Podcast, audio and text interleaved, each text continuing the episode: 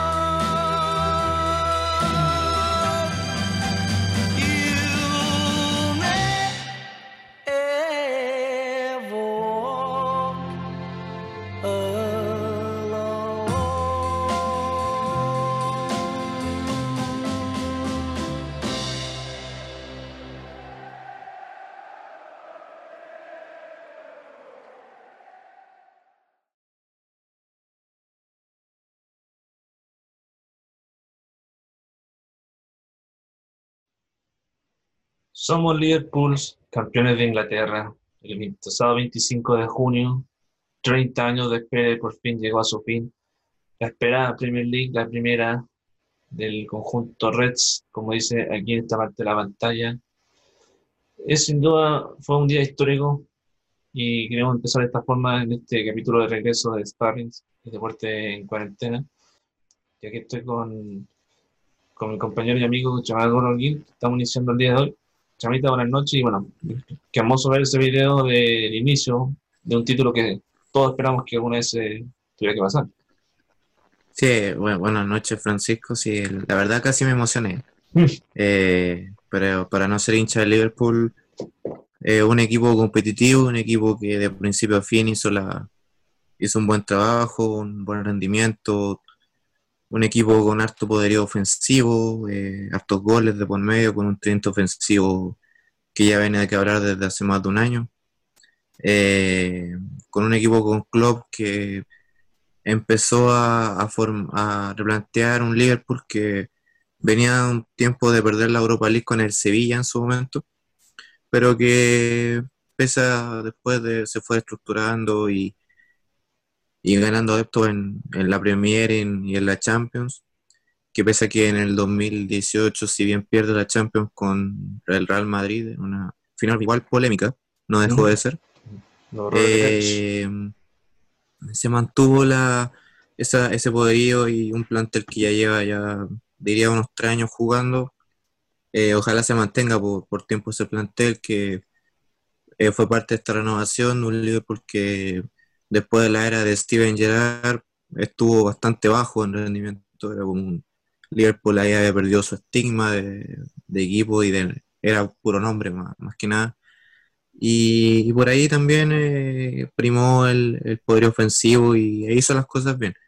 Eh, si bien la temporada pasada fue del City, esta temporada no fue así, fue del Liverpool, un equipo que eh, logró de principio a fin in- instalar una idea, instalar un almanaque y prácticamente fue, no tuvo rivales en, la liga. De hecho, en el mismo City yo creo que es lo que más se acerca, pero por ahí se acerca y para hacer su primer título como Premier League en la historia eh, genera esta convicción y, y este orgullosismo de, de, todo, de toda una ciudad y que de a poco fue conformando un, un plantel y viendo día y día, cada fin de semana y semana, cómo el Liverpool se, se instaló en Inglaterra, en Europa y también en el mundo. Exacto, uno, uno siendo, siendo hincha de, del Liverpool, bueno, en mi caso yo soy reconocido hincha del Chelsea, no sé qué equipo tú apoyas en Inglaterra, el United, ¿no? Sí, el Manchester United. Ah, ya, el, el clásico, el clásico rival del Liverpool. Eh, y claro, uno, uno esperaba esto de hace tiempo, la campaña pasada estuvieron a- peleando palmo a palmo el, el título, ¿te acuerdas que hubo unos puntos de diferencia? Creo que eran dos o tres, y porque el Liverpool empató mucho, Mm. se le escapó en la última fecha ante el City, que bueno, hay que decirlo, también es uno de los últimos grandes equipazos con, con Guardiola. Y bueno, lo que necesitaba en esa fecha era que el Chelsea le ganara al, al City. Uno veía el partido y el Chelsea, nadie le tenía fe al Chelsea, al final, con un Pulisic que está on fire desde que regresó post, pandemia y después con, con el equipazo en general que, está, que, que ha hecho campa, en esta campaña regular, le dio un buen partido al City y que por fin pudo, pudo por fin ser campeón al Liverpool. Un golazo de De Bruyne, por ejemplo, otro libre que es una belleza. Sí, la verdad es un, un partido bastante llamativo, diría, de los mejores que, que ha hecho Chelsea en, en la temporada antes y después de la pandemia. Ujú. Y uno también uno de los partidos más bajos del City, con errores defensivos que, que hace tiempo no pasaban. Yo, la última vez que habría visto errores defensivos así fue, fue antes de la pandemia cuando el Manchester United le gana el clásico 2, 2 a 1. Fue una de las últimas Claro, de los últimos errores defensivos que marcaron el partido del City, donde la, en esos en ambos duelos contra clásicos rivales no, no logró instalar la idea de juego más allá del gol. O sea, no, no apareció el City que, que se vio en gran parte de la temporada, ni, ni tampoco el, el que siempre viene jugando, ya que diría yo que Guardiola, los años que lleva en el Manchester, ya todos los equipos saben cómo jugar al City y le juegan igual, igual. O sea, ya un- no, no quiero decir que un equipo agotado porque no lo es, pero los equipos se van acostumbrando a su juego y uno de ellos fue Liverpool y, y también el equipo cuando gana fortaleza en el plantel lo demuestra en cancha y así fue. El Chelsea ganó bien, se disfrutó de ese partido, fue un partido bastante entretenido, con varias veces el, el 2-1 fue esquivo, la pelota en una la sacaron de la línea dos veces, un palo por acá por allá. Y bueno, el Liverpool celebró en casa como lo hizo en su momento el Leicester cuando fue campeón en el 2016. gracias al Chelsea Y también. bueno, lo, lo hizo bien y contra el Chelsea también. Y, y por ahí eh, se disfrutó y bien para, para todo un pueblo inglés. Sí, además, nosotros tenemos un gran amigo, hincha red, que es nuestro balista especial, que es Daniel Orellana. Le mandamos igual un saludo y igual lo- lo- le mandamos felicitaciones entre todos nosotros. Así como uno de que no, naturalmente no vimos más, que fue Diego Monge, que era del otro proyecto de Zona Deportiva, que te acuerdas que también era hincha del Liverpool. Entonces, bueno, ese título va dedicado a, a ellos dos, grandes amigos. Eh, y bueno, ya la actualidad, la fecha de esta jornada, el Liverpool festejó tanto que le metieron cuatro, literalmente, el City. Sí, la verdad fue. Yo vi el partido y la, y la verdad fue. Era un partido que iba a esperarse este marcador, pero no tan Claro, apuntado. o sea, uno diría. Me hubiera gustado más que ese partido se definiera cuando el título se definiera ahí. O sea, si el Liverpool ganaba o empataba, era campeón. O sea, te hubiera partido gustado un- sido más llamativo, pero ya hasta ahora. Ya no, ya no, ya, ya está. Claro, o sea, yo dije ya, en su momento lo, lo dije la semana, eh, la verdad ese partido le bajé el perfil porque no, la verdad a mí me da lo mismo, en verdad, o sea, que Liverpool ya era campeón, pero sí vi a un Liverpool bastante bajo, vi a un, Liverpool irreconocible, o sea, técnicamente yo no, no quiero desmerecer a Manchester City, pero creo que Liverpool fue tanto el relajo de ser campeón que yo creo que le regaló el partido al City Pero para era- no desmerecer a Manchester. eran 30 años de espera, porque esperabas. Sí, o sea, ya conseguimos la liga, que era lo, lo que teníamos, lo único que teníamos que conseguir, porque la FA Cup y la Champions ya están fuera. Entonces, Sí, Sí, ya- Eh, y además que ahora sumando las competencias en total más Premier, está uno de empatar la marca del United, que es el clásico rival. claro, entonces eh, fue, es un registro bastante bueno. Bueno, eh, igual, esa marca igual creo que va, va a esperar un poco más por lo menos, pero considerando que, que son los dos equipos que tienen más títulos a nivel a nivel de fútbol inglés, eh, considerando todas las copas que se han jugado y las que las que ya no, no existen, pero sigue siendo una, no deja de ser y bueno, es un partido no, no mancha lo que, lo que Liverpool hizo durante la temporada, o sea, fue, quizá el peor partido que le he visto a Liverpool, pero ya hasta ahora da lo mismo, sí, total, ya la liga ya la tiene en el bolsillo. Exacto, la tiene, la tiene en el bolsillo y además en esa misma fecha uno esperaba que los otros rivales se acercaran más y nosotros, no sé si viste los partidos la semana pasada, perdió el Leicester, perdió el Chelsea y el United ahí metiéndose de a poquito, ganando. Entonces ahí peleándose entre los tres ya el último, el último cupo, ojo, recordar también el, tema del TAS que castiga no al City. Mm, Claro, con el, con el tema de los, de los jugadores, entonces eh, algo que marca y, y estaba leyendo hoy que un fue tan a- uno quedó tan asombrado con el, con el buen triunfo del Manchester United al Brighton 5-2 que uno diría con un, con un Bruno Fernández que desde que llegó está invicto con el Manchester. Increíble Bruno Eh, Fernández. ¿Cómo? Increíble Bruno Fernández, el juego que tiene es increíble. Sí, la verdad es una- un jugador bast- que para, para no ser tan conocido antes de su llegada, llegó como un jugador desconocido, se puso la 10 y empezó a, a demostrar un juego colectivo que es lo que refleja, que es lo que el Manchester United había perdido. Había manejado mucho las individualidades, tenía hartas falencias en el medio campo, hartas falencias defensivas también. Y bueno, Bruno llegó y le cambió el switch a ese equipo y todas las pelotas pasan por él. O sea, ese es el, es el 10 que en su momento por año ocupó Wayne Rooney, pero que por la posición Bruno. Fernández lo, lo refleja y claro, y, y se habla mucho del, del tridente ofensivo que, de hecho estaba viendo la estadística y se comparó el tridente ofensivo del Manchester a Marshall, Greenwood y eh, Rashford con el tridente de Liverpool que es Firmino, Salah y Mané. ¿Ya qué dice? Eh, Manchester, el tridente del Manchester United en esta temporada llegó a 54 goles. El Liverpool llega a 51 Oh, considerando que por tres goles de diferencia, claro, el Liverpool ganó un puntaje y ganó bien en liga, pero es algo a considerar y creo que es un Bruno Fernández que yo creo que va- tiene por rato en el Manchester, eh, y si es que no llega Sancho, también sumar al Manchester United que yo creo que va a, a dar que hablar en la pelea y volver a donde, a donde muchos esperamos, que el, el podio que se merece. Sí, además recordar que la última premio que ganaron fue por el 2003, la última con Ferguson máximo. Entonces, claro, Bueno, fue cuando ganó el triplete. ¿cuándo? ¿El triplete no fue por el 2005, por ahí, cuando ganaron la última Champions? No, el triplete, el triplete lo ganó el, 2000, el 2008. No, el 2013 ganó la Premier y la Copa. Ahí está, Ah, el doblete, doblete. Claro. el doblete. Justo en la última liga de Ferguson antes de ya retirarse. Mm.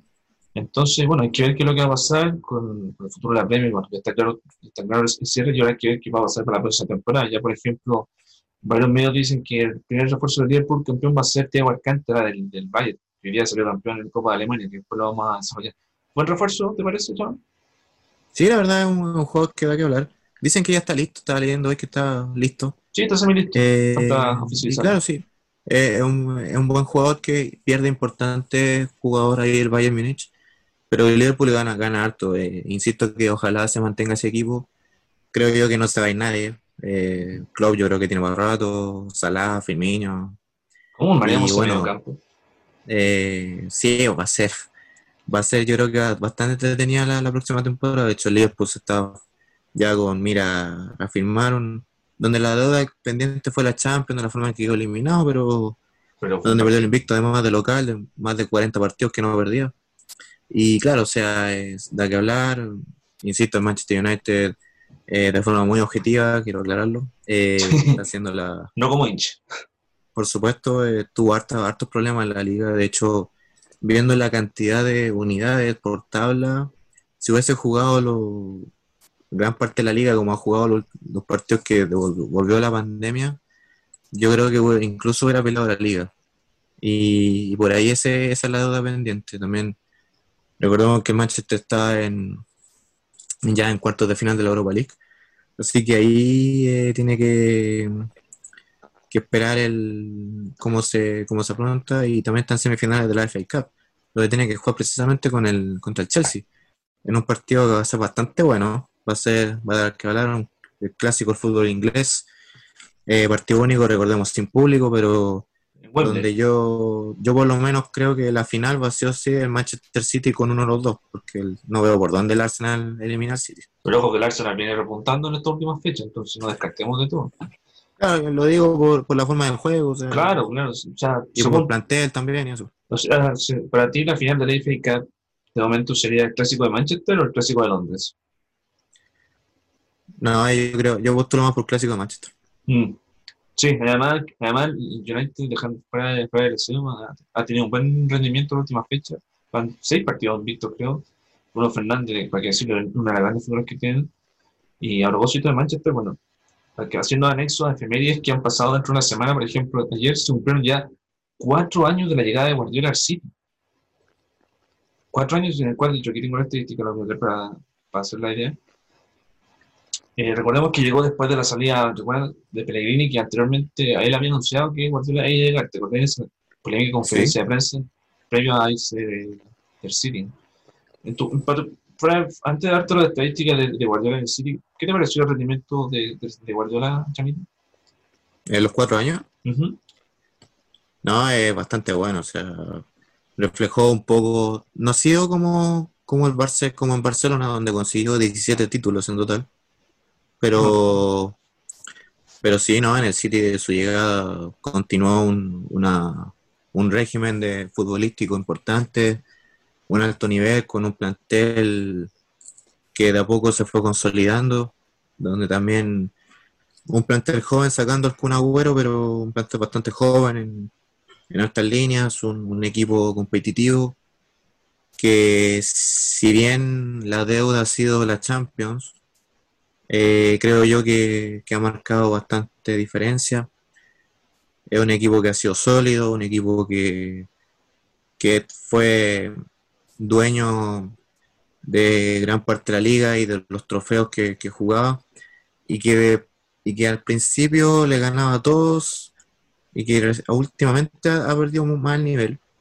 Y bueno, en cuatro años ha conseguido dos, dos Premier, fue bicampeón en ese momento el City, eh, ha conseguido Community Child, ha ganado FA Cup, ha ganado que- Copa de la Liga. Aquí tengo las estadísticas de los títulos, pero bueno. Mm.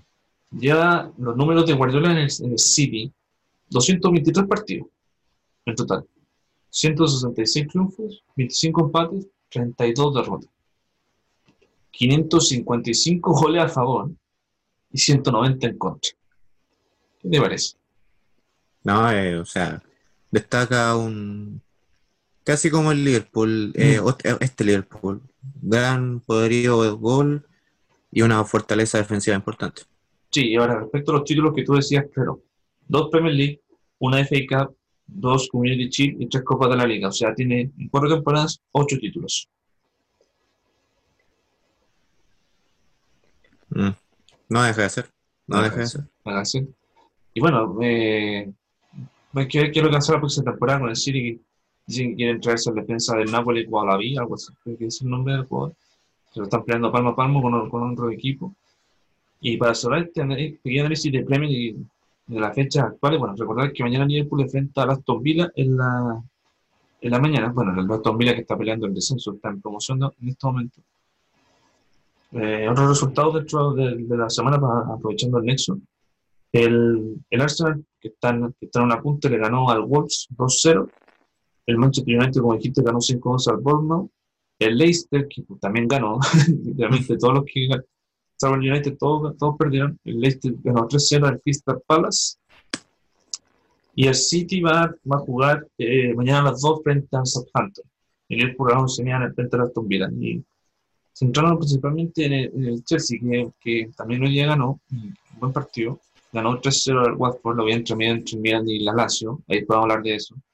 Eh, nada que decir por el equipo de Lampard, que de hecho iría, a propósito de efeméride, iría se cumple ya un año de su llegada a la banca del Chelsea, que ha sido un, rendimiento eh, favorable, además considerando que está castigado el Chelsea por el tema, por el tema de similar del City, pero este es por, eh, ¿cómo, se, ¿cómo se decía? Una sanción de unos meses y que ahora la próxima, temporada va a tener dos refuerzos de lujo, que son Timo Werner y Sijic, el ex Ajax.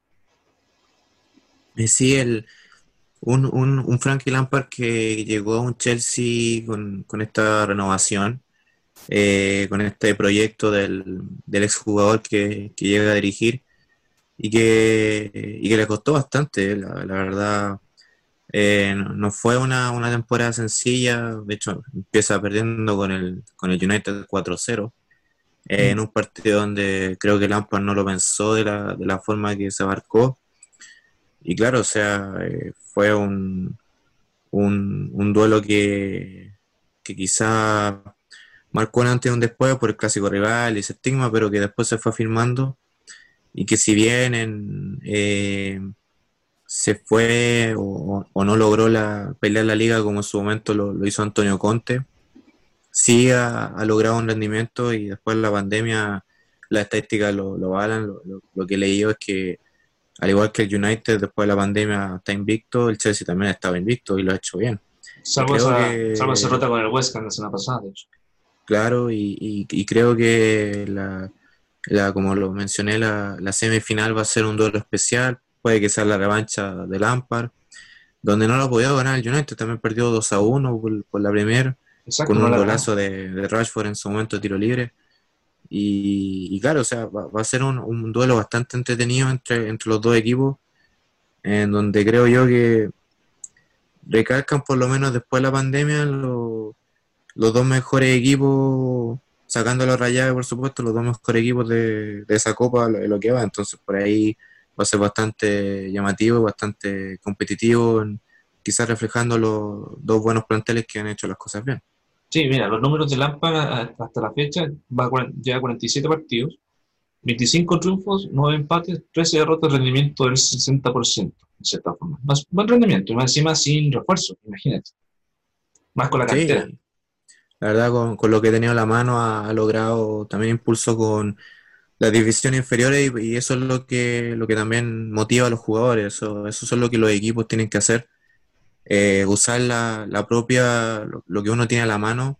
Muchas veces, si bien es complicado empezar, llega un momento dado en que cuando le das, saca el jugo y lo haces bien y le das continuidad, como lo ha hecho Lampard, eh, termina dando fruto y por qué no ilusionarse con, con lo que vendría a ser un posible primer título para, para Frankie Lampard estar como entrenador. Sí, bueno, dejando. Y esperemos ver qué otro refuerzo le puede llegar, porque ya está sonando Havertz, que es el compañero de, de, de Aranis en el Leverkusen. Ya está firmado Timo Werner, ya está firmado CJ. Buenos jugadores. ¿Qué te parecen esos dos jugadores para, para este Chelsea? Sí, o sea, bueno, Havertz eh, demostró la temporada con el Leverkusen jugar un, un buen nivel, un eh, también poderío de gol, harto juego, buen juego aéreo igual. Y su inminente llegada al Chelsea daría que hablar en, en el equipo y, y bueno, los otros jugadores, ¿cómo dijiste que se llamaba? Eh, Sijic y Timo Werner. No, eh, Timo Werner, bueno, eh, ni hablar, o sea, do- dos nombres que, que, que han dado que hablar, son ya reconocidos de a poco en Europa y, y creo que también, eh, al igual que Havertz, pues, da, puede dar harto que hablar para el Chelsea y dar un aporte, no solo del lado de la experiencia, pese a que no son jugadores longevos, pero sí de la experiencia, eh, con otras partes de Europa que, que han hecho, sino que también para, para dar un mejor rendimiento a un Chelsea que creo que va, va en proceso, va en inicio de un proceso a largo plazo que, que mantiene quizá a Lampard por unas cuantas temporadas más. Firmó por tres temporadas cuando firmó el año pasado, de hecho. Me siguió la campaña de Lampard incluso cuando estaba en Derby County, antes de llegar a, como estaba a los Blues. Eh, un hincha de tomo y lomo hay que hacer. ¿quién, quién no vio a Lampard cuando, cuando estaba en, su- en sus mejores tiempos? Además, recordar que además de la FA Cup, estaba aún en Champions League, pero literalmente difícil que gane la llave a un Bayern que está intratable. Ganó el único Álvaro 3-0 en Londres, así que difícil que no puedan dar vuelta. Así que que en eso nos sorprende. Pero eso respecto al, al Chelsea. Recordemos que hoy día, repetir nuevamente, ganó 3-0 al, al Wolves y se mantiene en la posición, está en cuarta posición con 57 puntos. Eh, vamos, vamos a ir a la posiciones mientras tanto, ¿te parece? Aunque ya se sabe quién es el campeón. El Liverpool que juega mañana con 86 puntos, segundo el City con 66, también juega mañana.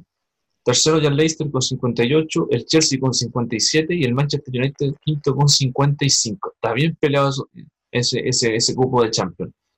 Pero de momento irían el Liverpool, el City, el Leicester y el Chelsea a Champions, pero si llegan a ser el castigo del TAS, iría el United como cuarta opción, en cierta forma. Que el sexto está Wolves, que estaría de momento también en fase de Europa League, junto con el United con 40 52. El Arsenal, que está repuntando por fin con 49. El Sheffield, que ha hecho una buena campaña esta temporada con 47. Y el Tottenham con 45. Y de momento el descenso ya. El Norwich está descendido con 21. El Bournemouth con 27 y el Aston Villa peleando ahí, palmo palmo el descenso, a falta un partido con 27. Eso respecto a la, a la Premier League. Ay, me preguntan, el West Ham, ya no nos importa mucho, pero hay que decirlo, está 16 con 30 puntos. Eso de momento por el descenso. Decía la rápida Chemita antes de ir cambiando de liga, que ganó el Leeds, que ganó el Leeds de, de Marcelo Bielsa, me lo pidió en estos días, seguir ahora eso en adelante. Le ganó 3-1 al Blackburn Rovers en la Championship y de momento sigue primero a falta de cinco fechas para el término de- del, campe- del campeonato y esperando que haga mañana el Albion con su partido correspondiente para ver si no es el empate o, o, o puntos frente al Hull City a 10 de la mañana. ¿Qué le pareció la campaña del, por título del, lo del Leeds? La falta de cinco fechas y sí que por fin asciende Marcelo Bielsa. Sí, bueno, un, un equipo del Bielsa ya está acostumbrado a entregarnos buenas campañas en los equipos que ha estado. En todos los equipos que ha estado lo ha hecho bien.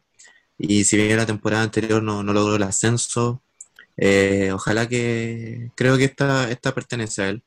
Eh, ganó, ganó bien, eh, con una imagen que se vi- volvió viral de él celebrando con todos goles, como, como en su momento lo hizo la selección chilena cuando estuvo acá. Y claro, o sea, eh, eh, es importante que el equipo que arma, tal vez Bielsa no, no es de los no es de los que entrenadores que, que hace de los equipos campeones, pero sí genera buen juego en todo lo que ha estado y arma buenos planteles, así que va, basta que sobra con, con, con la historia que tiene, así que ojalá que, que, que Leeds ascienda y, y ojalá que se mantenga en, en- en el Leeds, ver, ver a, un, entrenador como él enfrentar a lo- la, liga más popular de- del mundo, diría yo que, que va a ser bastante satisfactorio, no solo para él, sino que para quizás para todos los equipos. De hecho, en su momento Guardiola mismo ovacionó a, a Bielsa en su momento por el juego, por su forma de pensar y ver el fútbol. Correcto. Bueno, eso con respecto a la Premier League y a la Championship. Eh, vamos a cambiar de, de- de liga. Y ahora vamos a Alemania porque hoy día, bueno, se cerró definitivamente ya la, liga alemana con la Copa de la Liga. Y bueno, era difícil, era difícil saber el, pronóstico de este partido porque el Bayern era por lejos el favorito. Y al final terminó, terminó ganando 4-2 al Bayern Leverkusen con Charles Aranguis de titular. Y ganando su décimo tercer doblete, esperando si es que no se logra su triplete con Champions. Eh, no, lamentablemente no pude ver el partido porque no tengo el DirecTV, lo escuché por a, a nuestro amigo y gran amigo de los Ecos del Bar, que ahí escuché la transmisión. Eh, pero Chamita, tú viste el partido, en resumen, ¿qué, qué te pareció el, el encuentro? Nuestro busco esta imagen. Sí, bueno, el, bueno, el resumen. La verdad es que la verdad es que cuando vi el 3-0 dije ya, el- ya aquí hay un campeón claro, porque eh, vi a un Bayern Múnich eh, que viene haciendo lo que, lo que después de la pandemia creo yo que se ha enfrentado a los mejores equipos de la Copa. No ha perdido ningún partido, de hecho. Eh, invicto, el- después de la pandemia también quedó invicto el Bayern Múnich. y creo yo que si bien uno diría el Bayern no- quizás no tiene la, la competitividad suficiente en, en una liga alemana que, que más allá de, de equipos como el Leipzig que, que fue demostrando y que el Leverkusen también se metió en la pelea, no fue suficiente. El partido de hoy reflejó quizás la, una de las mejores caras del Bayern Múnich y una de las peores también del Leverkusen. Eh, me recordó un poco al clásico que disputaron en la liga donde el Bayern Múnich gana, creo que gana- también ganó 4-2. Y, y claro, o sea, eh, bueno, la verdad un 3-0 que, o sea, con ayuda del, del gol de Lewandowski donde el arquero cooperó, un error feo, eh, que en las finales no te pueden pasar. Eh, y bueno, lamentablemente para Charles que me hubiera gustado que, que hubiera ganado la copa, esa, imagen. linda copa dorada que, de oro que hay ahí, así que Linda copa. Y bueno, el, el Bayern Múnich, yo lo dije hace un mes y lo voy a repetir ahora que ganó la liga, ganó la copa, eh, la liga por octava vez consecutiva, la copa como tú dijiste por la decimotercera vez consecutiva, El doblete. el doblete, el doblete, así que yo creo que, y, y leí hace, hace, hace- lo dije hace un mes, claro, y, y también lo, lo recalco con una Lo lectura de un dijiste, lo dijiste aquí en este mismo programa con todos los muchachos, incluyendo a Orellana y González, me acuerdo bien. Claro, es bueno recordar eso. Que el Bayern, el Bayern yo creo que ya ganó la liga, ahora ganó la copa, va con mira a ganar la Champions. Yo creo que estos fueron partidos, puede que duela un poco que lo diga, pero yo creo que el Bayern lo vio como partido de entrenamiento, Mm, sobre todo con el, sobre todo con equipos con como el, el mismo Leverkusen o el Dortmund, que quizás fueron los dos duelos más trascendentales que tuvo. Por ahí el eh, va en búsqueda de, de preparación de Champions y si bien va a estar parado acá, yo creo que hasta agosto para, para retomar la Champions, donde tiene que jugar la, vuelta con el Chelsea. Ya está ganada. Creo que el, el, el, el Múnich va... Dime. No. Que- Ah, no, sí, el, el Múnich va en busca de la Champions. O sea, leía la- hace un tiempo una frase de un jugador que no recuerdo el nombre, pero dijo que nosotros no nos quedamos con la liga, nosotros vamos por la Copa y vamos por la Champions. O sea, nosotros vamos por el triplete. No, sí, Y yo le creo porque el, el Múnich ha, ha demostrado un, un poderío, pero tremendo, y es un equipo que hoy lo veía 3-0 en, en poco tiempo, creo que marcó pauta, y son equipos que, pese a que el 3-0 fue, fue un error de- del arquero, pero aún así con un Lewandowski que entró ya al, al récord de, de hacer más, más goles en una temporada. 50, 50, 49. 50 goles en 43 partidos. Hasta eso. Ah, en una sola temporada. En una sola temporada. También es del, es del Bayern Múnich, porque lo- el récord también lo tiene un jugador del Bayern Múnich. Y Sí, de hecho tiene hasta cuatro de, de igualarlo. Entonces, que va a tener que hacer la otra temporada. Creo que Entonces, aquí- claro, No, perdón. claro, sí. entonces eh, es un equipo que, que tiene una fortaleza importante y yo creo que en Champions va a eliminar al Chelsea. Yo creo que, que la vuelta va a costar porque el Chelsea ha mejorado mucho, pese a que tiene un, un 3-0 en el papel difícil de, de dar vuelta, pero yo creo que el Bayern va por más y, y yo creo que lo veo como candidato a, a ser campeón de Europa. Sí, además, bueno, Lewandowski, que como lo decíamos, 50 goles en 43 partidos lo que llama temporada, increíble. Un delantero nato que, para mi gusto, uno de los mejores que actualmente. Y bueno, hay que hablar de la regularidad que tiene el equipo de Hans Flick, am, que solamente la podemos analizar más tarde en los próximos capítulos, pero que con otro gran analista amigo mío que, que, que nos puede dar más detalles al respecto. Pero vamos al tema de Arangui. Bueno, lamentablemente esta imagen y viendo algunos comentarios, ¿tú crees, Chama, con- te lo digo a ti más que todo, ¿tú crees que Aranguis fue correcto quedarse en el curso y no hizo otro equipo para poder ganar un título? ¿Qué crees tú? O sea, igual cuando, cuando renovó Aranguis en el Leverkusen, yo encontré que, que pudo aspirar a algo mejor, sin mirar en- con todo el respeto que merece el, el Bayern, por supuesto. Claro. Pero vi- viéndolo ahora y siendo un jugador desequilibrante a su edad en el cuadro alemán, creo que hizo- tomó la decisión correcta. La verdad, ¿Mantienes esa renovación- decisión? Sí, o sea, la, la renovación fue es parte de eso. O sea, si bien no fue campeón y esa imagen lo refleja, el Arangui es un jugador bastante maduro y un, y un buen jugador. O sea, uno diría que yo por lo menos prefiero verlo en un equipo donde juegue a que llegue a un equipo donde no sea tan protagonista. Entonces por ahí pesa, no, no tanto por el nombre, sino que, que el jugador juegue, es lo importante. Y bueno, el, el Leverkusen ya de a poco fue conocido como un grande de Alemania.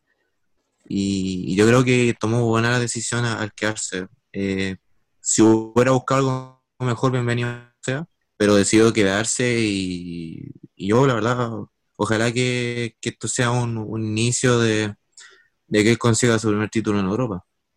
Claro, haciendo más encima esta tendencia de comparaciones con, con Milán, que bueno, es eso es para otra, para otra ocasión, con, y por supuesto con plantel completo. Eh, bueno, respecto a la, bueno, terminando la, la serie, la liga alemana, recordar que ya hay dos equipos ascendidos de la segunda división, que son el, que aquí los tengo, que aquí tengo los datitos para no, que son el Arminia y el Stuttgart. El Hamburgo, la- la- lamentablemente, que es uno de los grandes de Alemania, sigue en segunda división esta próxima temporada. Y el Werder Bremen está peleando la promoción contra el Heidenheim, que va a ser el. Y Me sale ver en alemán. el Heidenheim y. Heidenheim, perdón. Heidenheim, que se enfrentan el día lunes, este lunes a las 12 y media con el Werder Bremen. Recordemos que empataron a cero en el duelo día. Y vemos si en esa hay un nuevo clasificado o se mantiene el, el, el Werder en, en la máxima categoría. Bueno, si llega a descender el Bremen, va a haber un clásico con el Hamburgo, que es uno de los grandes clásicos de Alemania. Para que te que eso con Alemania y bueno, ahora el re- ¿Qué prefieres? ¿Hablemos de la liga o hablemos de la serie? A? ¿Cuál de las dos crees que más ha tenido más noticias en las últimas horas? Bueno, eh, la- eh, dejémoslo mejor para el final, pues hablemos de la serie ahora. Ah, dejemos la liga para el último bloque, ¿te parece? Mm. Ya, mejor.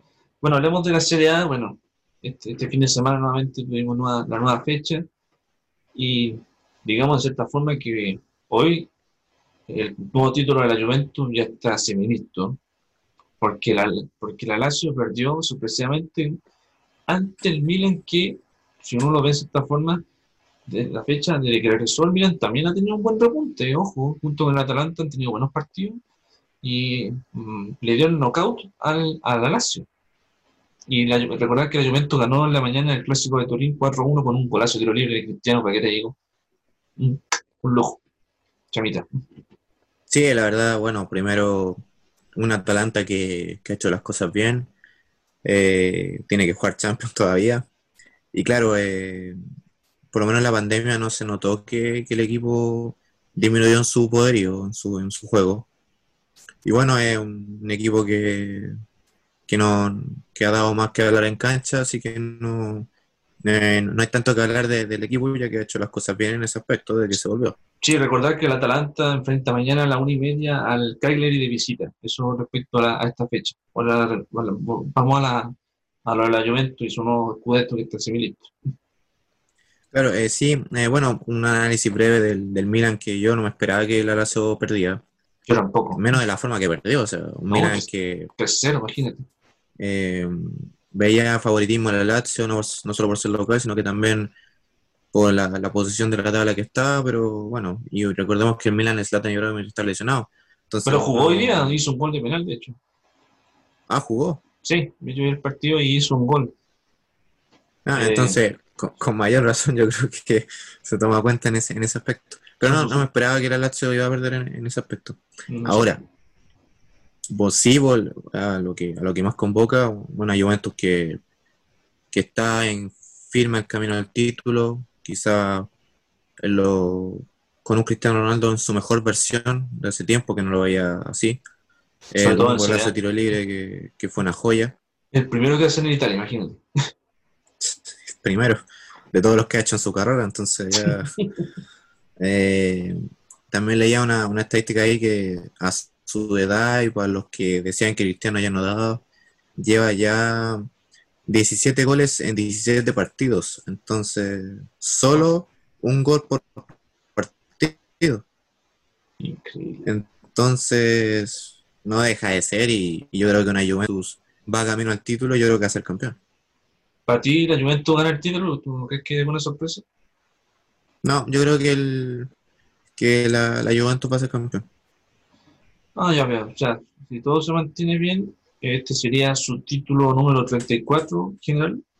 Pero este ya sería el. Déjame contar, aquí tengo los 1, 2, 3, 4, 5, 6, 7, 8. Sería su noveno. Su noveno escudeto consecutivo. ¿Quién lo diría? Eh, y bueno, el duelo que nos importa mañana, 11 y cuarto de la mañana, Inter-Boloña. Duelo de chilenos. Inter, Inter de Alexis Sánchez contra el Boloña de, de Alexis Medel. Mm, eh, bueno, delantero defensa, se va a enfrentar. Ojalá que ver a que Medel no le pegue tanto a Alexis. Con lesiones. Eh, y, y bueno, ojalá, ojalá ver a Alexis jugar. La verdad es que en, en el último partido fue figura, con un gol, una asistencia de los Dos, seis que, dos, dos que asistencias. hubieron en es- dos asistencias. Sí. Eh, participó en tres goles, de los tres goles de los seis. Entonces, claro, o sea, eh, ojalá ver a un Alex inspirado, ojalá fue su mejor versión ese- esa semana, ojalá verlo bien mañana y bueno, con un Gary Medel que no ha dado mucho que hablar en, en el Boloña, pero, pero siempre verlo jugar va a ser un va a demostrar el nivel que hay, así que va a ser un entretenido, ojalá sea un entretenido duelo de chilenos. Y además dicen que la última información es que finalmente el Inter compraría el pase de Alexis luego del partidazo que hizo la semana pasada en, en 20 millones, 18 mil, 20 millones de euros. Para ti, ¿tú crees que con este partido si tienes- y más lo que ha mostrado anteriormente post pandemia, ¿está para quedarse el Inter o crees que el United va a una última carta bajo la mano? No, o sea, cualquiera de las dos decisiones que haya, bueno, decisión del jugador, pero el mismo Conte va, a tomar mano para, y va, yo creo que va a solicitar que Alexis se quede en Inter. La verdad, si queremos ver a jugar a Alexis, mejor que se quede en Inter. De Manchester United, bueno, de llegar a, de, de si llega Sancho, difícil que juegue en el, en el equipo, es un, es un camarín bastante complicado de United. De hecho, mismo, ya el solo porque esté Pogba ahí es complicado Sí, por la, por la mentalidad que, que tiene el jugador francés, pero eh, ojalá que mejor que salga el United si que quiere jugar, que juegue en el Inter o que juegue en otro equipo donde juegue. Lo importante es que Alexis juegue. Porque en el United yo, yo por lo menos si yo fuera Solskjaer, buscaría una temporada y lo uso todos los partidos, que juegue y en, en una de esas rinde. Y capaz que sea el plantel que tenga y o sea, lo ganemos todo pero por la situación que hay, yo creo que el United no necesita a Alexis Sánchez, sobre todo por, lo, por cómo lo ha demostrado. O sea, hoy en día se habla mucho de que es Bruno y 10 más. Entonces, entonces uno diría Los, ya. los Bruno Lovers. Entonces uno diría mejor Alexis se quede en Inter y, y ojalá que, que juegue y permanezca ahí las veces que sea necesario. Con un Inter que también Conte estaría aspirando a un Arturo Vidal por, por las condiciones que tenía en la Juventus. Pero eso ya depende del, del requisito de la dirigencia. Claro, de recordar que el partido se transmite mañana a las 11 y cuarto. Eh, por supuesto, Cerco del Bar también va a transmitir el partido que se lo promociona a ellos y a peloteros también. que esperamos que la próxima semana hagamos también el cartel los días domingos, aprovechando que estamos siempre los sábados en la noche. Eh, la probable formación del Inter, eh, recordemos que igual, como son tantas, tantas fechas seguidas, van a, va a rotar Conte, lo tenemos claro, así que esto es la probable. Si no se me equivoco, bueno, me, me lesan por interno. La formación sería eh, Handon, Handanovic en el arco, Giambrosio, De Brig y Bastoni, Víctor Moses, Varela, Gagliardini, Ashley Young, Eriksen, Lautaro y Lukaku. Eso sería la probable formación de momento del Inter. Mientras que la de la del Boloña, bueno, Gary va a ser titular, eso lo tenemos, todo lo tenemos claro, porque además se han jugado últimamente los 90 minutos como tal. Y la opción ahora del equipo boloñés, boloñés es eh, Skuruski en el arco, eh, Danilo, Bani, eh, Mitchell Dix, Gary Medel, eh, Jerdy Schulden, Roberto Soriano, Ricardo Orsolini, Palacio y Barro. Esa es la, la formación del equipo del Bolonia. Buen partido mañana y bueno, vemos si al Inter aprovechando la derrota la Lazio empieza a acercarse más a la, al segundo lugar, en cierta forma, ¿cierto? Sí, eh, aprovechar ese lado, el Inter tiene aquí un- una gran oportunidad para acercarse al segundo lugar y, y conseguir, y concretar más, firmar ese puesto en Champions. Y también, ah, ya que mencionamos la, antes de terminar la Serie A, un mérito y una emoción tremenda a Gianluigi Buffon, Oh, pero que superó los más de 640 partidos, el jugador que más Ahí está. números tiene y 648, me pasé. Mm, Por un Y partido. con, con un bufón que, que abandonó la Juventus por un año Al PSG. al PSG Mm. y volvió de inmediato. O sea, el, el cariño que tiene por, ya considero que un hincha más de la Juventus, que todavía no pudo, no pudo ganar esa, y, pues, y posiblemente no la gane, la, la Champions tan esquiva que perdiendo dos finales. Y bueno, o sea, pero que un arquero que tiene palmarés en su mano con harto, harto recorrido, harto rendimiento de buen arquero, ha ganado premios, ha Campeón del ganado títulos, campeón del mundo con Italia el 2006 Ujú. Y, y bueno, también como vio la mejor cara con su selección, vivió la peor y, y creo que la Champions fue su espina clava, pero tuvo dos veces esa opción donde la perdió con los dos grandes de España, entonces por ahí ojalá que un mérito a él, un mérito a un gran arquero y a uno de los mejores jugadores que ha tenido Italia y la Juventus en el, en el último tiempo. Para ti, uno de los mejores arqueros que has visto. Sí. Igual ese No sé mucho, no sé mucho de arqueros, de, debo decirlo, menos en Europa. Pero Buffon, las veces que lo he visto, ha hecho, ha dado que hablar y defiende lo suyo como, como el capitán que es, y pese a que ya no, ya no tiene la uno en la espalda, eh, juega y es humilde, como, como el reto que una vez le, le quiso enseñar a Mbappé mientras estaba en el PSG. Me acuerdo de ese video, sí. Hay que, bueno, recordar que el récord anterior fue de gran Paolo la- el jugadorazo lateral del Milan con 647, lo superó ya con 648 Gigi Buffon, y que de hecho renovó hasta la Juventus hasta el próximo año con 42 años. Entonces, el mismo dice, hasta que, hasta que siga teniendo ánimo, voy a seguir jugando. Se te imaginé hasta los 45 Buffon, y ya tenía un buen rendimiento, en cierta forma. Entonces, un arquerazo Gigi, y bueno, hay que recordar que sigue en carrera de la Juventus, pero tiene que haber vuelto un 1-0 ante el Lyon. Así que, ¿qué, qué es lo que va a pasar en las próximas jornadas? Bueno, eso respecto a a la Serie A, igual buen dato, Chemita, que respecto a este récord, como diría por, por ahí. Y vamos a la tabla de posiciones de la Serie A para cerrar este, este bloque. Y porque ya el invitado me está diciendo que ya está listo. Eh, la Juventus está primero con 75 puntos y la, la Lazio están con 68. Ya- ambos ya disputaron su partido correspondiente. A falta de 8 fechas, llevan 30 partidos jugados. ¿ya? Mañana juega el Inter. A las 11.15 juegan ante el Bologna. Transmite ESPN también para los que para los que consulten y bueno, por radio vamos a promocionar del Bar. Eh, Inter con 64, que, eh, y cuarto el Atalanta con 60, quinto la Roma con 48, sexto Milan con 46 y séptimo el Napoli con 45. En la, la parte del descenso el Brescia está con 18, el está con 19 y en zona de promoción está el Leche de, con 25 puntos. Una ironía, un dato friki antes de cerrar. ¿Tú, tú recuerdas que el técnico del, del Leche, el, el uruguayo López, sonó en Colo Colo sema- semanas atrás? Sí. Ese mismo perdió, perdió hace unos días atrás, lamentablemente. No es mal técnico, la campaña con Peñarol estuvo buenísima, pero el Leche no, no le fue muy bien. De hecho, iría perdió con el Sassuolo 4-4-2, de hecho. Se comió otra, otra boleta el pobre. Así que, así que eso, bueno, con este resumen de ligas que hemos hecho, dejamos para final la liga porque hay muchas novedades. Lo de Pellegrini que está se- semicosido en el Betis, lo de Vidal que juega también esta semana, y bueno, para que hablar de la- las opiniones del Real Madrid. Así que eso, muchachos, ahora vamos a hacer un parate, una pausa musical. Y ya se viene nuestro gran invitado, que ya lo anunciamos semana, anunciamos ayer en nuestra cuenta en Instagram y en nuestras redes sociales.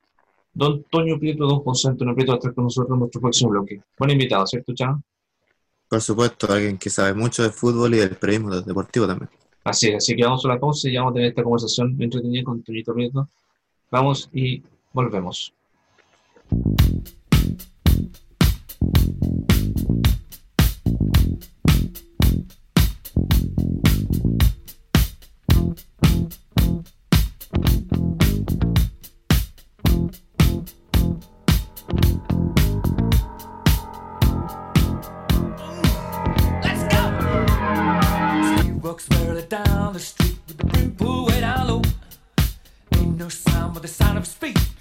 Guns ready to go. Are you ready? Hey, are you ready for this? Are you hanging on the edge of your seat? Out of the doorway, the bullets rip to the sound of the beat. Yeah. Another one bites the dust. Another one bites the dust. And another one gone, and another one gone. Another one bites the dust. Hey, hey, I'm gonna get you too. Another one bites the dust.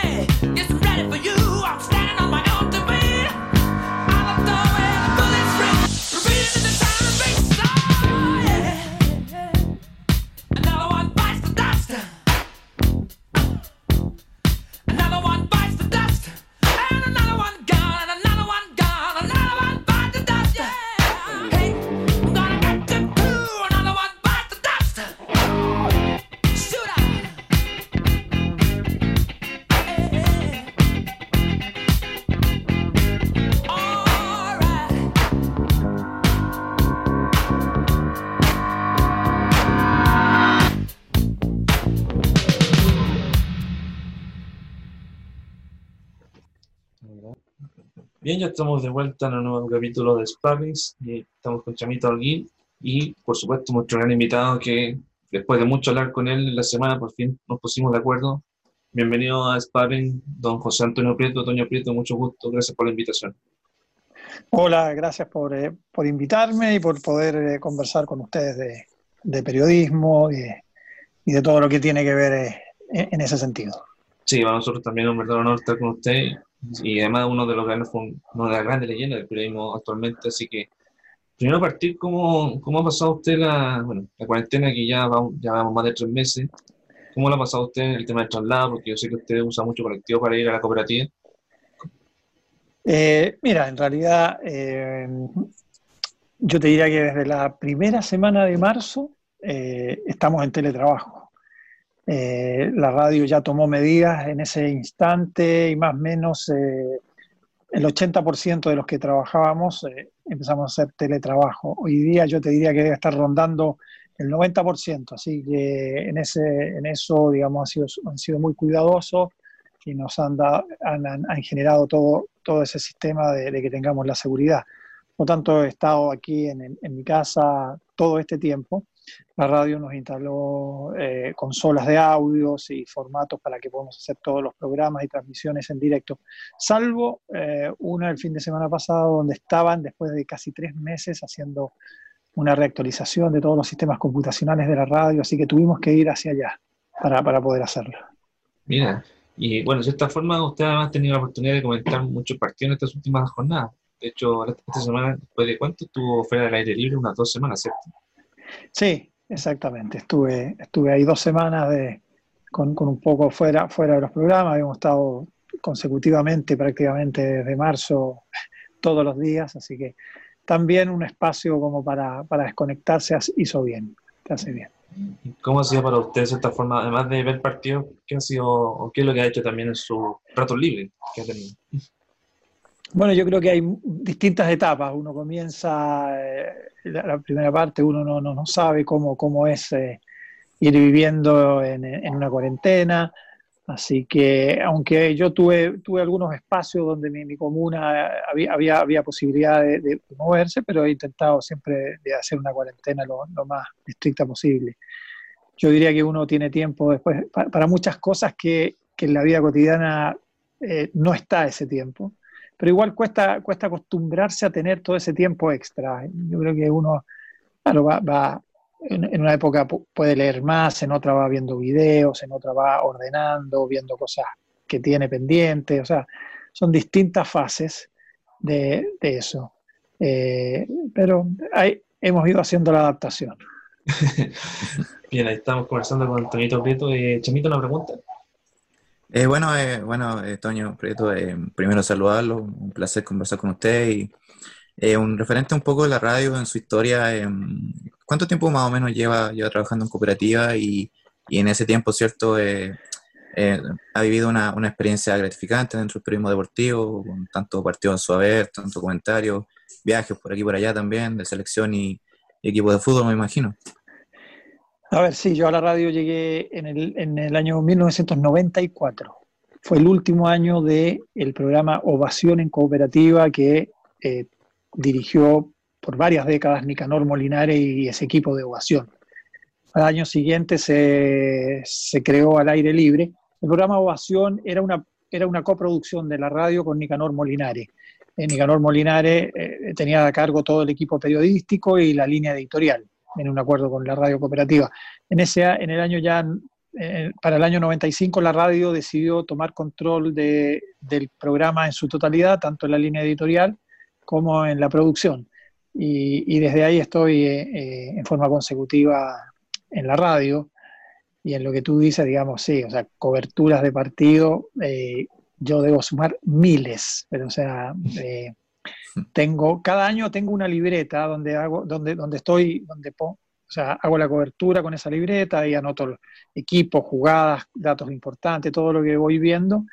Eh, y alguna vez hice, hice, como un promedio, conté cuántos partidos eh, llegaba a ser por año. Eh, y, te diría que eran entre más o menos, eran siempre por sobre los 100 anualmente, 110, 100 y tal. Por tanto, si un, podría ser, algún día voy a hacer, a lo mejor en esta cuarentena voy a contar, a ver los que tengo. que, que ahí, ahí, sería, sería un buen. Y, y, y, la verdad que sí, he ido por el mundo entero. Yo te diría que, yo te diría que estado, no, el único continente que me faltó fue Oceanía, pero en, en, el resto tuve coberturas de partido en todos los continentes. Uf, eso es una sin fin de anécdotas. ¿Se acuerda de cierta forma, a propósito de la pregunta de, del SEA, su primer partido cubriendo como cooperativa, ¿se acuerda? El primer partido de cooperativa en el año 94. Eh, Uf. Es difícil, pero mmm, que son muchos. Esta, esta, esta, es la cantidad que uno tiene que va sumando que, que, que claro, te, te, te, cuesta. O sea, y, y, la verdad que el ejercicio de uno revisar esos apuntes, sí, sí, sí, te lo, sí te lo, seguramente lo puedo encontrar y tener, tener ese, ese dato. Pero así en este minuto, no. A ver, estoy tratando de hacer un esfuerzo. Tratando de hacer un esfuerzo. Eh, no, no, te mentiría si te, si te digo qué, qué partido fue. Te, te, te- mentiría, pero no. No, no se, No no se preocupe, igual, igual es una, es una pregunta difícil de responder con tantos años de experiencia, ¿cierto? De cierta Así forma, es. de cierta forma, eh, Benito, ¿cómo, cómo ha sido, bueno, el tema de los partidos en el último tiempo, lamentablemente no hay mucho que ver, salvo el regreso a las ligas europeas, incluso han transmitido partidos en cooperativa, lo, lo, lo- tengo, lo tengo, tenido claro.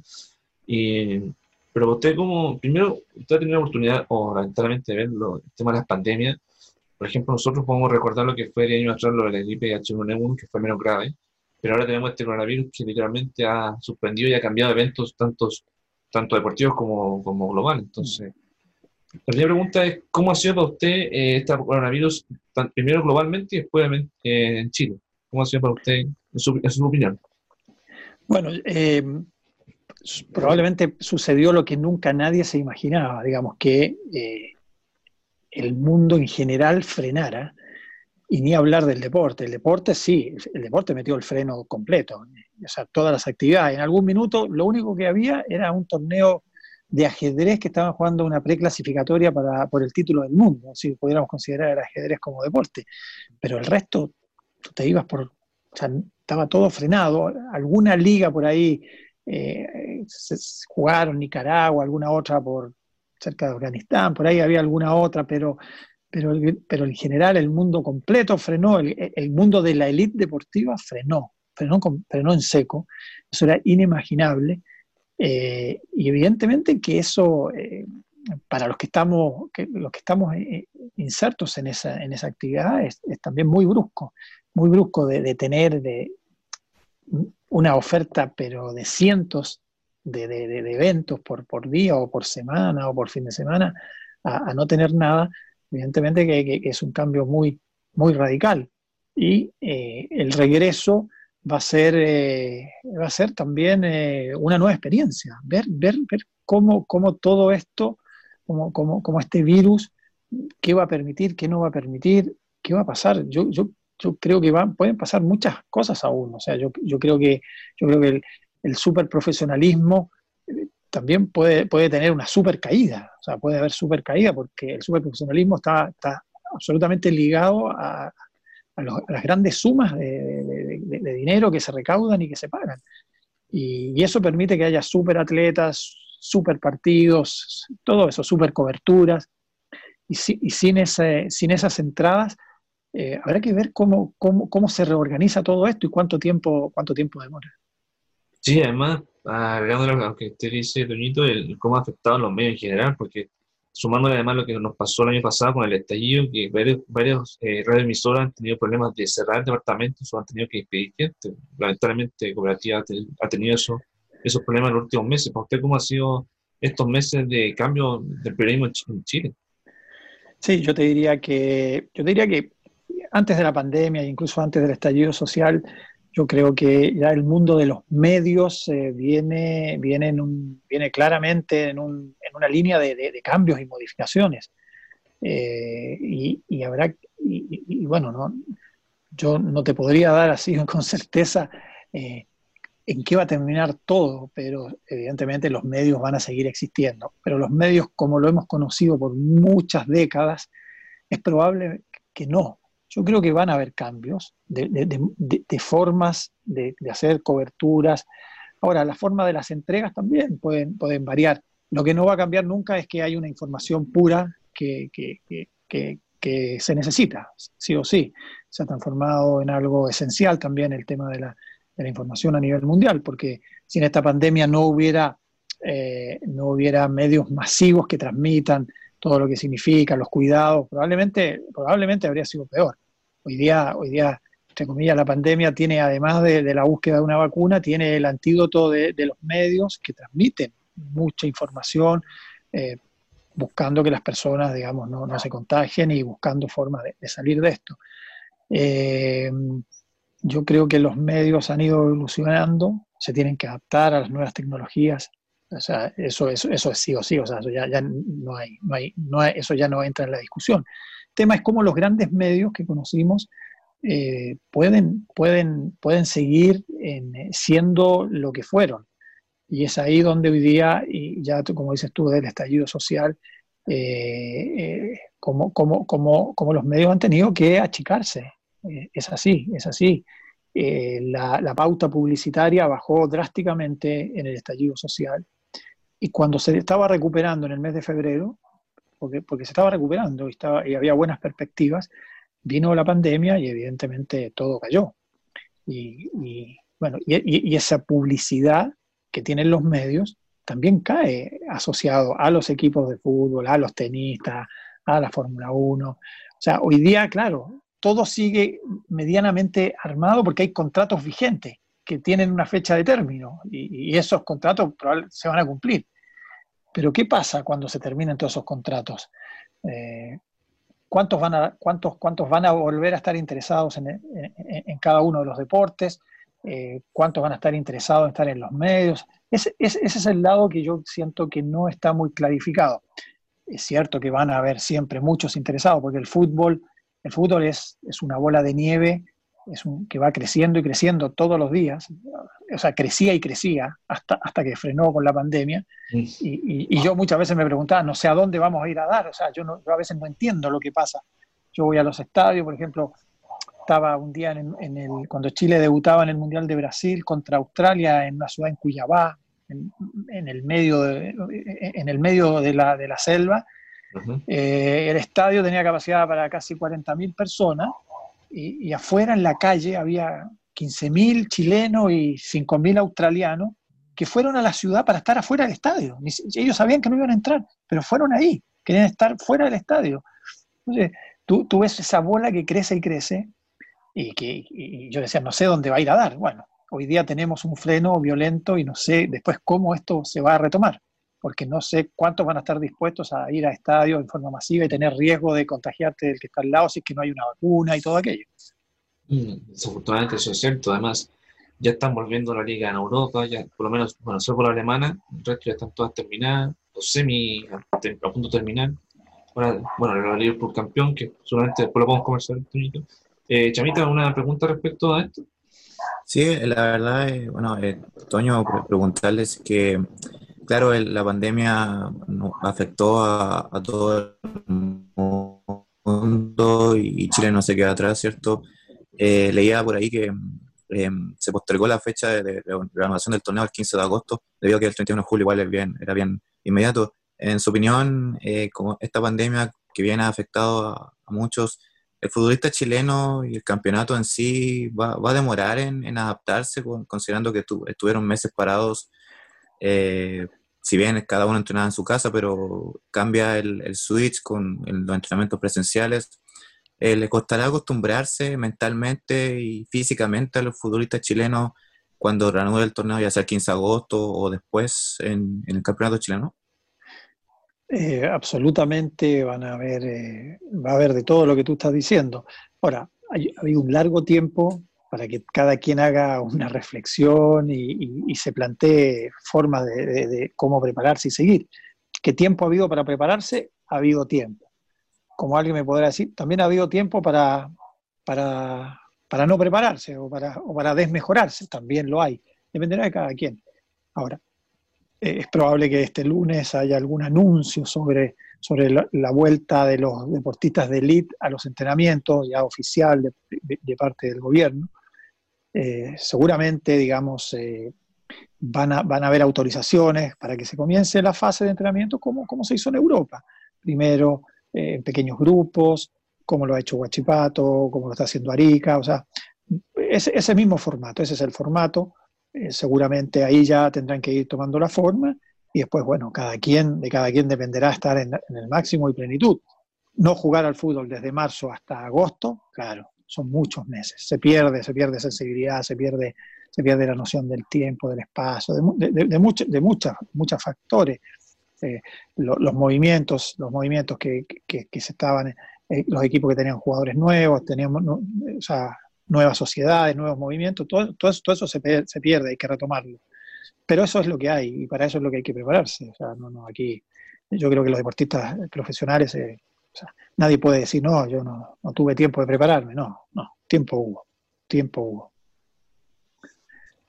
Cierto, y para cierta forma añadir el contexto a la pregunta de mi compañero, para usted, para usted, ¿usted ¿qué le pareció las decisiones última- últimamente de, lo- de los grandes del fútbol aquí en Chile? Porque lamentablemente hemos visto problemas, sobre todo bueno, en el caso de Colo Colo, que después lo vamos a hablar solamente de lleno con usted, aprovechando su conocimiento. ¿Qué le pareció las decisiones más de los mismos clubes? ¿Cómo han tomado estas decisiones respecto a qué va a pasar si vuelve, como dice eh, Seba, el 15 de agosto o si que puedan seguir corriendo incluso para hasta septiembre? Entonces, ¿qué le parece esa decisión de los clubes más que también del gobierno al aprobar este regreso? Es que, digamos, la vuelta del fútbol pasa por una, por una aprobación de, una norma sanitaria, si no, no hay fútbol. El fútbol, el fútbol, si el fútbol quisiera decir vamos a jugar el próximo fin de semana, no pueden. Eh, o sea, legalmente no pueden hacerlo. Está todo eso, está todo clausurado. El fútbol tiene que esperar esa autorización sanitaria. Y desde ahí, cuando, cuando, cuando ya venga esa fecha, eh, es, o sea, por, por eso es probable que el lunes se, se anuncie esto para que, para que existan los tiempos necesarios para ir, para ir generando todo, todo el ciclo de vuelta a los entrenamientos y hacer los cuidados. Recordemos, acá hay varios, varios países en Sudamérica, Ecuador y Paraguay vuelven a mitad de julio a jugar. Sí, Eh, eso es así, eh, ya están entrenando, preparándose, Perú vuelve a fin de julio, o sea, empieza, eh, está- están empezando, el continente completo va a tener que empezar a echar, a dar la máquina, y no solo, no solo la parte de los entrenamientos, sino que también en la parte sanitaria, ver, ver si, si hay o no nuevos contagios en relación a esto, a juntarse los equipos, los grupos y todo eso. Sí, además sumar que Brasil, que es uno de los países más, que más tiene contaminados con el coronavirus, hace poco anunció que iban a volver los partidos con público, entonces puede correr más el riesgo de que pueda haber nuevos casos. Eh, Toñito, respecto a septiembre, porque dice la Conmebol que quieren volver con todo en septiembre, clasificatorias, Libertadores, Sudamericana. Se ve medio arriesgada esa decisión, ¿cierto? ¿Qué le parece a usted eso? A ver, yo te diría que ese es el calendario ya a nivel mundial que tienen negociado las confederaciones con la FIFA. Porque aquí, como yo te, yo te explicaba, lo de los medios de comunicación, los grandes patrocinadores, los grandes patrocinadores tienen pagado todo esto. Todo esto está pagado. Estaban pagados todos los partidos clasificatorios de marzo a diciembre. O, sea, o sea, la selección chilena, sus sponsors están pagados por dos años más de fase clasificatoria, no se ha jugado nada. Eh, y tienen que echar a andar la, la- la máquina porque si no, eh, ya vimos en Inglaterra un club, el Wigan, donde jugó Bosellur, se declaró quiebra, Eh, y aquí en Chile, eh, recordemos que el grupo Turner, que tiene los derechos de, televisión, ya anunció que ellos pagaban hasta fin de julio, por lo tanto, todos están contra la espada y la pared, eh, y, como toda actividad profesional necesita, necesita tener recursos y si no juegan, recursos no van a tener. Es por eso que todos, todos están apuntando a que el fútbol en Sudamérica entre julio y agosto ya esté en marcha y en septiembre, eh, tanto en Sudamérica como en Europa como en otras confederaciones, van a empezar a jugar las fases clasificatorias, pero todo va a depender si hay o no hay contaminación adicional, contagios adicionales. Esas, esas son fechas que se van dando, pero están sujetas siempre a todo esto de, de que haya o no haya mayor eh, eh, virus eh, circulando. ¿Sí? Sí, ¿no? Eh, bueno, sumarme un poco a, la- a las palabras de, Toño que, decía, claro, el, cuando ya eh, rasca el, resta el, aspecto económico es crucial. Por ahí me acuerdo cuando leí hace una semana más o menos una, unas cuñas de, de Baquedano, gerente deportivo de Unión Española, y Jorge Huawei, presidente palestino, quien decía que no le gustaría a los dos que el, el campeonato se retrasara más en su fecha. O sea, ellos esperaban 31 de julio hasta la semana pasada, debido a que el- ya no pensaban tanto en la sanidad ni en el rendimiento de los equipos, sino más en lo, en lo económico. Y cuando ya un momento dado en que lo- los equipos por lo menos están apelando más al, déficit económico y piensan en, en eso y más allá de la crisis sanitaria. O sea, por lo menos uno, yo creo que esperaría que el fútbol chileno se jugara, pero sin público. O sea, no, no creo que estén las condiciones sanitarias, eh, sobre todo como dice Toño, claro, el, tema del, de que el, lunes tiene que decir, si es que se dice, sobre la, la medida de, la autoridad. Entonces, por ese aspecto depende sobre todo que, que ya habían afirmado hace poco la aprobación de volver a los entrenamientos presenciales, gradualmente, pero volver. Entonces, la- el tesis económico influye mucho en esos aspectos. Sí, mira, acá, digamos, no, no hay que engañarse. Hay dos realidades y las dos son duras. La, la sanitaria con el virus y la económica. O sea, por más buenas intenciones que tú tengas, eh, de, de- de- de- a lo mejor de, que, de, que hay que ir a trabajar, y bueno, la sanitaria te puede agarrar, te puede agarrar el virus. Eh, y lo económico es así, o sea, lo económico es, es- o sea, los clubes llegan a final de mes y tienen que pagar, tienen que pagar el sueldo a los jugadores, o sea, y, y- y no basta con la buena intención. O sea, es por eso que, que- que- que la máquina hay que echarla a rodar. Lo, esto- e- el fútbol es un símil a lo que pasa en la economía, o sea, es así en todo el mundo. Hay países que han hecho eh, cuarentenas abiertas, eh, otras absolutamente cerradas, otras sin cuarentena, o sea, hay, cada quien apostó a fórmulas, ninguna ha sido perfecta, eso está claro. o sea, lo que hicieron cuarentena cerrada, Italia y España, murieron muchísimos, por miles. Suecia, que la hizo abierta, o sea, semiabierta, con la responsabilidad social. eh, probablemente Alemania, Japón han sido los de, Zelanda. mayor, los, los de mayor éxito. Claro, pero Nueva Zelanda son excepciones porque son islas y alejadas, alejadas de- de- de- de- del gran movimiento, o sea, Claro. están lejos de todo. Pero, pero son, son- claro, son excepciones, cada quien. Brasil apuesta por, por todo abierto y dale nomás. y bueno, Argentina tiene todo cerrado. No hay una fórmula exacta. Lo mismo pasa en el fútbol. O sea, el fútbol, eh, como, como también la- lo, que, lo que pasa con, por ejemplo, con los restaurantes, con lo que pasa no sé, con, el- con los cines, con, con- muchas actividades es- que están frenadas. O sea, esto es así. De la buena voluntad llega un momento donde, donde la buena voluntad se acaba. Se acaba. O sea, el que tiene que cobrar un sueldo y no lo cobra. Eh, aquí, claro, eh, aquí si- si los clubes, por ejemplo, no pueden pagarle a sus futbolistas, la ley es muy clara. Los futbolistas pueden quedar todos libres. O sea, todo- cualquier, todos los jugadores, los mejores pueden En el caso de todos Colo Colo, libres. por ejemplo. Todo. No, claro, Colo Colo hoy día está sometido a- a- al seguro, a ese seguro de, de cesantía, Claro, sí. empleo, absolutamente, que, que- que- no. O sea, eso, el contrato está, está vigente, de acuerdo a, a la normativa. Cuando terminen los tres meses, habrá que ver qué, qué medidas también toma eh, el gobierno chileno, si es, lo prorroga por otros tres meses más y todos se podrán acoger. Es- Eso lo vamos a ir viendo. Pero aquí también eh, el fútbol es un símil al resto de, to- de todo lo que es la economía de un país. Sí, Por ahora, no- por ahora resiste, aguanta. Bueno, afortunadamente sí. Y para, bueno, para cerrar el tema de preguntas de contingencia, ¿a usted qué le ha parecido? Bueno, el tema CF, que lo hablábamos así a la rápida, que, que necesitan los clubes el dinero para poder seguir. El caso Wigan, que lo mencionó Toñito hace un rato atrás. ¿Qué le parece esta decisión de que esperar que ciertos clubes necesitan luquitas para poder sobrevivir? Lamentablemente esto eh, se nos viene complicando y increíble que por, por cierta cantidad de plata que ofrezca Turner, que es el canal de fútbol actualmente, no, no se decían por el tema de cuándo volvería el torneo. ¿A usted le parece igual sorprendente las decisiones que han tenido en los últimos meses? Eh, te, te vuelvo a decir, o sea, los clubes eh, tienen que esperar una autorización eh, sanitaria de la autoridad que corresponde, sino e- ellos no pueden, eh, ellos no pueden, eh, no son autónomos, ¿no? se rigen por las mismas leyes que nos regimos todos nosotros. O sea, el fútbol, el fútbol está en ese mismo rango. Si no tienen la autorización, no pueden hacer nada, o sea, no pueden abrir estadios, no pueden hacer nada.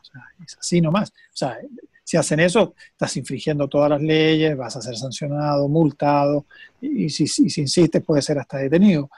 Ahora, lo de Turner, claro, los que firmaron ese contrato que les costó muchísimo y es muchísima plata, imagínate, se encontraron primero, el primer año, los primeros meses de su, de su contrato, un torneo suspendido por el estallido Mm. social, no terminó.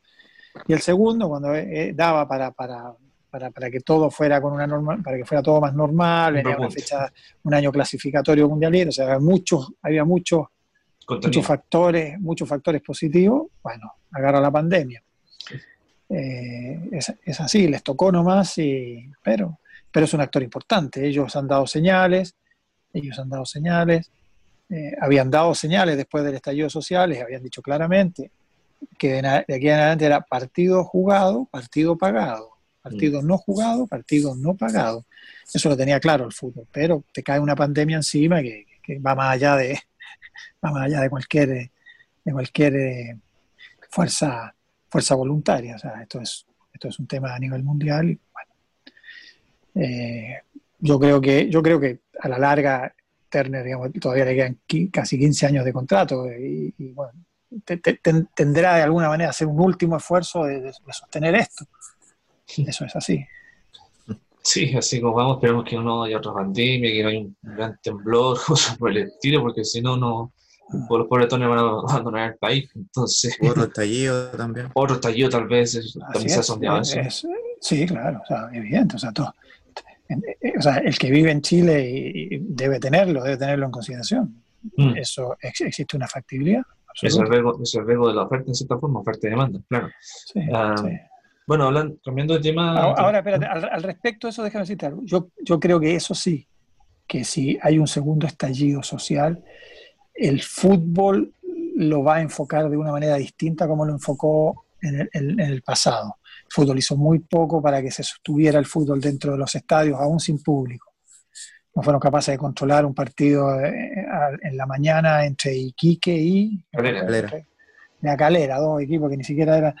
No, no fueron capaces. Yo creo que sí, que, que en un segundo sí el fútbol va a dar la pelea por sostener ese, ese- esos partidos, en, eh, aunque sea sin público. Ah, claro, eh, sí. Es- eh, eso, está, eso está claro. Eso, eso de en la interna del Está súper fútbol, claro. eso incluso, incluso los futbolistas de la selección que se negaron a jugar un partido con Perú, Cierto. hoy día eso yo creo que no va a volver a pasar. Entienden que también sus fuentes de trabajo y muchas otras cosas se pusieron en riesgo eh, fuertemente y eh, se pusieron en riesgo, o sea, eh, hubo el, el fútbol, el fútbol no fue capaz de, de custodiar una puerta. Es así. O sea, el fútbol y el Estado de Chile, porque el Estado de Chile es el, que, el, el encargado de, de- de- de hacer cumplir esas leyes. Yo creo que eso no va a volver a pasar, o sea, o por lo menos se va a dar, se va, se va, van a dar la pelea desde otro contexto. Sí. Sí. Eh, claro, eh, sumarme a, a sus palabras, sí, porque se habla mucho hoy en día de, de un estallido social 2.0, o como quieran llamarlo, pero claro, o sea, como usted dice, el fútbol tiene que hacerse responsable, o sea, uno, uno escuchaba las críticas el año pasado con, el estallido social, que si bien octubre fueron las primeras semanas eh, bien difíciles para todos, después se, se calmó un poco y claro, o sea, lo que pasó en el partido que de Iquique, la, la ANFP y donde los mismos clubes no, no aportaron nada porque no lo hicieron. Ningún equipo lo quiso seguir jugando, se metió de Gamade García, que, que encuentro que tengo muchos mis reparos sobre él con, con presidente Sifu, encuentro que no está haciendo una buena gestión. Y en el caso, claro, o sea, el fútbol chileno tiene que, tiene que ser capaz y el Estado también de controlar la situación. O sea, es un problema que se sumaron a las barras bravas, que ha sido un gran problema desde ya 10 años con el estadio seguro, que, que no ha sido capaz de, de, erradicar la violencia en los estadios. Y claro, o sea, es un problema que, tiene la NFP, que tienen los clubes y que no tienen la misma dirigencia de que donde el miedo se apodera de ellos. Entonces, como dice usted, me, sumo a sus palabras donde dice, y comparto absolutamente todo, cuando señala que si hay un estallido social, si lo hay con fuerte o de la misma forma o, más disminuido por, la pandemia también que puede haber, eh, lo, los mismos clubes y la NFP tienen que unirse así como para evitarlo. O sea, una prueba de ello fue cuando pasó el inicio del torneo, que la U con Curicó se jugó con, con falencia en la barra, habían problemas de la barra los de abajo, pero la U y Curicó siguieron jugando porque no les importó el, el problema. O sea, ahí Joaquín Larrabey lo dijo en su momento, está bien es conseguir la, la, igualdad y los derechos, pero no es la forma. La violencia no es la forma, no, no consigue nada. Y en su sí. momento también la semifinal de Copa Chile en enero de Colo Colo Católica y mm. Barrista de la Gara Blanca lanzaban bengala, no dejaban jugar, pero los mismos jugadores ni pescaron, entonces ahí ya que diría que molesten, pero nosotros seguimos jugando, si es nuestro trabajo y nuestros asuntos laborales. Entonces en ese aspecto tendrían que, como dice usted, deberían ya tomar medidas con, con, con gerencia nueva de la NFP, pero tomar medidas más sensatas de, de buscar la, la, fortaleza y decir ya, que el miedo no nos gane y que saquemos a, los mal llamados hinchas de, de, los recintos deportivos que no, no aportan en nada.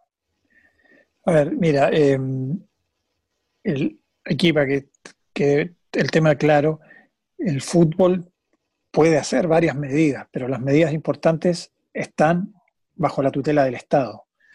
El fútbol en sí puede tener 2.000 guardias por partido, pero esos guardias no están habilitados para ni detener ni para enfrentar la violencia. Fue, fue creada una ley, fue hecha una ley muy mala, muy mala en ese sentido. Estadio Seguro fue, es, el, es, es, es la forma que tienen de, de, que los problemas asociados al fútbol no lleguen a los ministros o al presidente. Es una oficina para frenar ese, ese, ese camino que donde se tiene que, solucionar. Eh, y, y, es así, o sea, el Estado debe, debe, debe actuar para, para, hacer cumplir la ley. El fútbol debe ser inteligente también para llevar al Estado y exigirle ese cumplimiento. Eh, es un tema muy complejo, es un tema muy complejo, porque cuando hay violencia eh, es mucho más difícil controlarlo. Y yo siento que el fútbol, en, el fútbol como fenómeno social y de, y de masividad, eh, se transforma en, en, un gran botín. El fútbol es un botín. El que consiga frenar el fútbol se siente ganador de, de, muchas cosas. Y, es así, o sea, ha sido, no solo en Chile, en muchos lugares ha, pasado y pasa. Por lo tanto, es una actividad que genera millones de atenciones por día y, y genera, y genera, y genera, genera beneficios para algunos. El fútbol, fútbol fue muy perjudicado con, con, esa subvención. Sí, además sumarle a lo que, a lo que decía Sebastián, él, fuera además de los, bueno, los partidos de Copa Chile cuando, cuando regresó el fútbol aquí, aquí en, en total, la primera fecha donde hubo varios disturbios, en el caso de Curicó, Universidad de Chile, yo que tengo el Nacional cerca mío, vi además cómo se escuchaban las bombas de ruido fuera del estadio, el partido católico Higgins, se acuerda que se detuvo, no se pudo jugar por varios minutos y que al final se, se esperaba que se pudiera suspender y al final se pudo jugar sin problema, pero con el olor a, de bombas y de peleas afuera, ¿para qué decir? Eh, recuerdo, por ejemplo, de Copa Libertadores de los últimos partidos previos al, parate, lo que pasó con el hincha de América de Cali, ¿se acuerda, Toñito? Que fue que hubo un fuerte problema y que al final tanto Católica fue castigada con, con dinero de la Conmebol, lo de Colo Colo también lo sabíamos, el tema de la Universidad de Chile, cuando fue el partido del Inter de Porto Alegre, de que fue un empate, no fue un mal partido, y que hubo, sí. hubo hartas quemaduras, esos son eventos fuertes que pueden afectar. Pues, Mira, yo estuve en la mayoría de todos esos partidos que tú mencionas, estuve en vivo. Sí. O sea, y, y de lo que se mostró, eh, yo te diría que fue el 30%. Claro. O sea, a sí. ver, eh, el, el, fútbol, el fútbol hoy día vive momentos difíciles en, en, en, esa faceta. El fútbol queda amarrado de manos por las leyes. O sea, el fútbol no puede intervenir, el fútbol no, es, el fútbol no tiene la potestad de ir y detener a alguien. Hace varios años atrás, guardias de, que estaban contratados por Wanders retuvieron a unos que a unos a unos, unos líderes uno de los líderes de la barra de Wander lo retuvieron saltó a la cancha entre cuatro o cinco lo retuvieron lo tuvieron eh, en, una, en una sala esperando que vinieran carabineros a buscarlo carabineros se demoró 15 o 20 minutos y este hincha les metió una demanda por secuestro eso fue en 2015 cierto y, y, y fue acogida por la justicia está, está, está en trámite o sea, o sea o sea, es, es, así, es así de riesgoso. O sea, y eso demuestra que los guardias no sirven, no sirven. Ahora, el fútbol entró con este grupo que se llamaba los Robocop ahora. Mm. Eh, un, sí, son, tienen, tienen, son, puede, pueden ir más al choque, pero, pero están en el límite de la ley y ellos no pueden pasar ciertos límites, pasan los límites y te vas a ir de demanda, tras demanda. Aquí la ley es muy básica y está muy mal hecha, está muy mal, está muy mal focalizada. Sí, lamentablemente falta eso, que se, que se regule como tal cuando regrese el torneo. Ahora cambiando de, tema, pero haciendo más contingencia, Antonio, ¿qué le ha parecido el, el, problema en Colo Colo, la crisis dirigencial que ha tenido, el problema, ahora esta semana el tema del sponsor, que al final va a terminar el 31 de diciembre, que la dirigencia no haya llegado a acuerdo, el tema del técnico, que se fantaseó el tema de escolar y se acuerda. ¿Qué le ha parecido a usted que también ha estado ocurriendo tanto en materia en cooperativa? A ver, aquí hay varios puntos. A ver, eh, primero lo del plantel. Eh, Colo Colo decide ir al, al, al, a este sistema de, de seguro de, de empleo, uh -huh. pero plantearlo, planteándoles de que Colo Colo se hacía cargo del 70%, 70% de, de, de su remuneración real. O sea, iban a ir a ese seguro más ese 70%. Eh, los jugadores, acá hay dos opciones. O fueron muy mal asesorados, y no entendían de qué se trataba este seguro, creyendo que si ellos iban al seguro era, lo, era el mismo 70%, y no era el mismo 70%. El 70% de 40 millones no es lo mismo que el 70% de 2.300.000, que es el máximo de ese seguro de, de- de- de trabajo. Por lo tanto, alguien o entendieron mal, o, aquí viene el segundo punto, o los futbolistas de Colo Colo eh, siguen creyendo que ellos son los que mandan dirigencialmente. Ese fue el gran, ese fue el gran paso y negativo que dio, que dio Moza cuando estuvo, estuvo Guede. En algún momento uno no sabía quién era el presidente, si el presidente era Paredes, Guede o Moza. Casi Guede era más presidente que Moza y Paredes también. Entonces, es, es ese poder que, que, que recibió ese plantel de Colo Colo, eh, hoy día fue, fue frenado. Fue frenado, primero porque cuando fueron a, a una, a una negociación, eh, la actitud que tuvieron, eh, creo que hace imposible que, que alguien se pueda sentar en una mesa con ellos. Si, si a cualquier persona en forma pública le dicen cuatro veces mentiroso, como le dijo Paredes a Moza, y después descalifican a Harold May Nicol diciendo que se quiere apoderar del club, o sea, es imposible que alguien se siente a negociar bajo ese, bajo ese parámetro, eh, y más aún con la historia que había hacia atrás. Yo creo que Colo Colo hoy día ha decidido eh, eh, quitarles el poder a los futbolistas. Y, y- los propios futbolistas cayeron en su propia trampa, podríamos decir. Ellos, ellos creyeron que, que- que- que podían con todo. Y hoy día las, o sea, las leyes se encargan de ponerlos en su lugar. Ellos tomaron una decisión errónea, seguramente, y están amarrados a este seguro. Y claramente hoy día, eh, blanco y negro, eh, decide no entrar en negociaciones con ellos. Y, y- y punto. Y, no hay nada más que hacer. Es- está todo bajo la legalidad, que genera una crisis brutal, que augura que probablemente muchos de ellos ya a ir a fin de año. se van, se van a, se van a ir. Eso es casi un hecho. Por lo tanto, eh, es- esto va a generar, va a generar. Ahora, la situación de Colo Colo es, es complicada, porque Colo Colo tiene un tercio recauda por el público, que no lo tiene, un tercio por los sponsors, Que se le están yendo todo. que se están yendo, y un tercio por la televisión, que es lo que le está entrando. Eh, pero eso es, eso va más allá de cualquier gestión. Esto está asociado a la pandemia. Pero lo de Colo Colo es lo mismo que están viviendo todos los otros clubes. A diferencia de que muchos otros clubes, eh, el, el cheque del canal del fútbol significa el 60, el 70% de, de sus ingresos. Pero para Colo Colo es solo un tercio, y eso sí es, es, es grave al, al- al tener un conflicto con, su- con, con sus patrocinadores. Ahora, eh, hay, hay un contrato con los patrocinadores y eso seguramente va a terminar en un juicio. Seguramente va a terminar un juicio. Un juez determinará quién cumplió, quién incumplió, quién tiene que pagar y quién no tiene que pagar. Y, y eso se va, se, se va a resolver judicialmente como corresponde ante cualquier conflicto. ¿Y qué le parece, Toñito, lo que pasó esta semana con el tema de la, de la camiseta? Eh, ¿en, qué sentido ese estuvo de, de- La, de que acusa- recl- la acusación, el comunicado que después sacó la misma empresa Umbro al respecto, ¿qué le pareció eso? Eh, Por eso te digo, o sea, acá, aquí hay una diferencia de apreciación ante un contrato que tienen Colo Colo y Umbro, y eso, eso si no llegan a un acuerdo entre ellos, entre ellos, eh, esto va a terminar en los tribunales, es así, porque quedan varios años de ese contrato y, y- cada quien podrá sentirse insatisfecho del contrato, y, y para, eso están las para eso están los jueces. Cuando tú te sientes insatisfecho de un contrato, puedes ir a la justicia y la justicia determinará quién, quién tenía la razón. ¿Sí?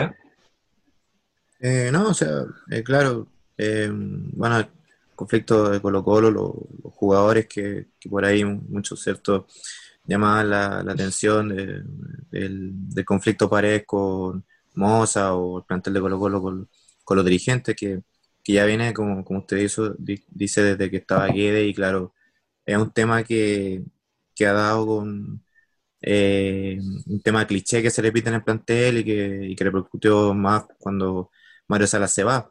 Pero claro, o sea, eh, eh, un tema que, que Colo Colo, donde esto del seguro de cesantía, que, no, que claro, la plata exige, pero eh, obviamente los varios, como usted dice, se, van a ir a fin de año, seguramente, desde el plantel y uno diría como lo, en, el, en el lenguaje futbolístico, lo- los cabrones del- equipo van a tener que salir, debido a la, ya uno se habla de Barroso, Insaurralde en su momento, pero, pero claro, o sea, Paredes creo que lo ha dicho todo en, en varias entrevistas, así que eh, frente a eso, un problema interno que, que si bien no hay fútbol, repercute al equipo como institución. Sí, ahora, si uno va, uno va al punto exacto, digamos, hoy día no existe ningún problema, no hay, no hay no hay ningún punto pendiente entre plantel de jugadores y dirigentes. Está todo bajo las leyes. ¿Cuál es el conflicto?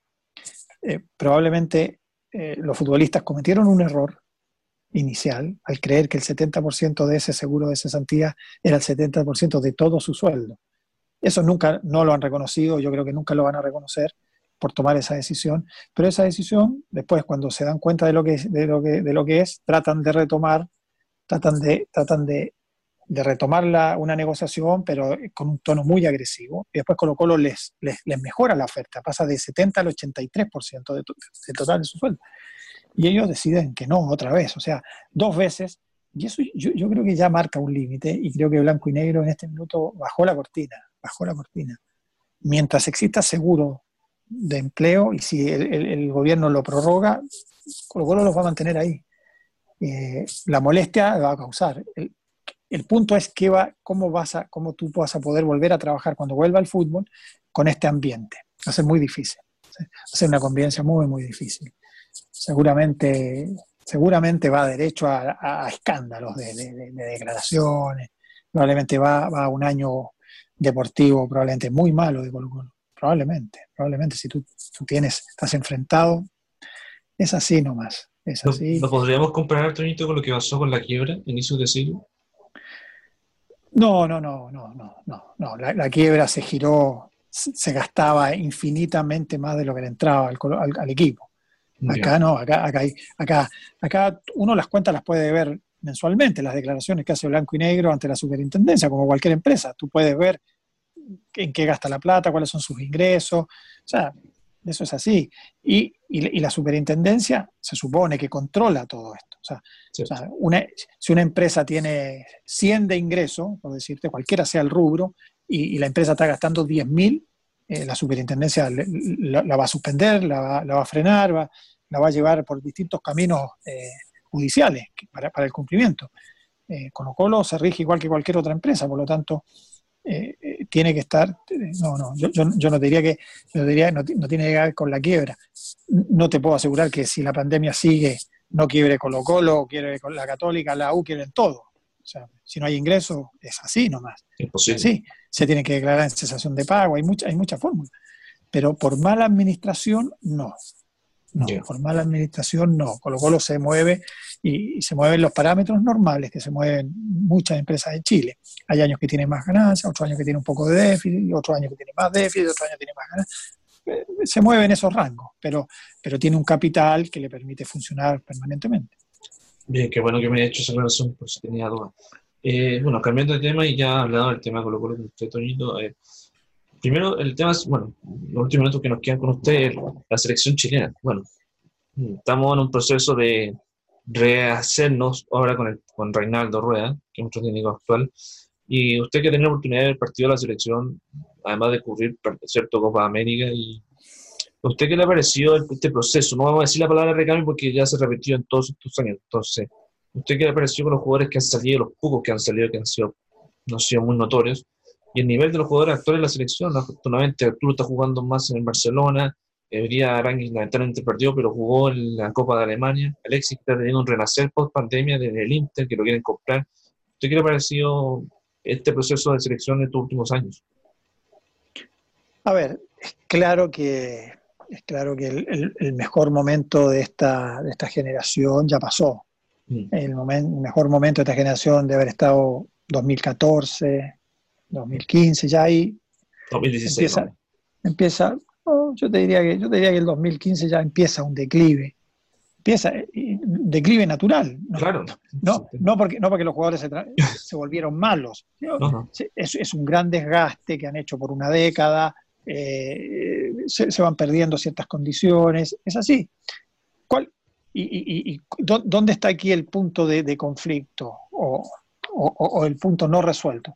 El punto de, no resuelto es que, claro, se habla de una renovación. Aquí nadie, la- las renovaciones no se dan por sí solas. Basta ver, basta ver eh, los propios clubes que muchos clubes dicen, no, este año contratamos 15 jugadores y el equipo se va al descenso, se va, pierde la categoría. O sea, no porque tú eh, metas gente nueva, todo esto va a mejorar. No, aquí esto tiene que ver con la calidad, con la categoría que tienen. Hoy día, esta generación, la generación llamada la generación dorada, eh, alcanzó un nivel increíble, increíble. Y ninguno de los que vienen por detrás todavía se acerca a ese nivel. O sea, si, si, si alguien dice, mira, Vidal ya va a cumplir 33, Alexis 32, Bravo 36, ninguno juega en Europa. O sea, en la Premier League, ninguno. E- e- Ese es el nivel que se marca. O sea, querer imponerlo solo por, por el carné, por la edad, eso no existe. Entonces, mientras no haya futbolistas que superen ese nivel, esta generación puede seguir jugando. y- y va a jugar mejor que los otros. De eso no hay duda. Eso no hay duda. Evidentemente que ya no van a ser los mismos de antes. O sea, ya no van a ser, o sea, ya no van a ser los mismos que en el 2014, ni en el 2013, ni en el 2015. Claramente eh, hay ciertos aspectos que se van, se van perdiendo, porque así es la vida, nomás, vas perdiendo reacción corta, velocidad en 10 metros, hay, hay muchos factores que, que se van, que se van perdiendo. Y mientras estos futbolistas jueguen, donde juegan, en Italia, en, España, en Inglaterra, en Alemania, en Turquía, están por sobre el resto. Y, y es- y eso es así. Entonces, apostar a, un a- a esa palabra recambio, no, el recambio lo van generando con rendimiento. ¿Quiénes, quiénes empujan?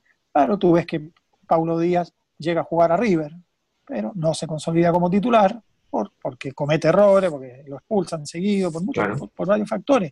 Entonces, tú ves, claro, hay un Mar- Maripán, sí, Maripán va haciendo la escala, haciéndolo, fue a España, costó, fue titular, lo compran, va a Francia, anda bien, está haciendo carrera, Pulgar, va, va primero a Italia, al Boloña, costó, titular, va al Fiorentina, o sea, crece en la carrera.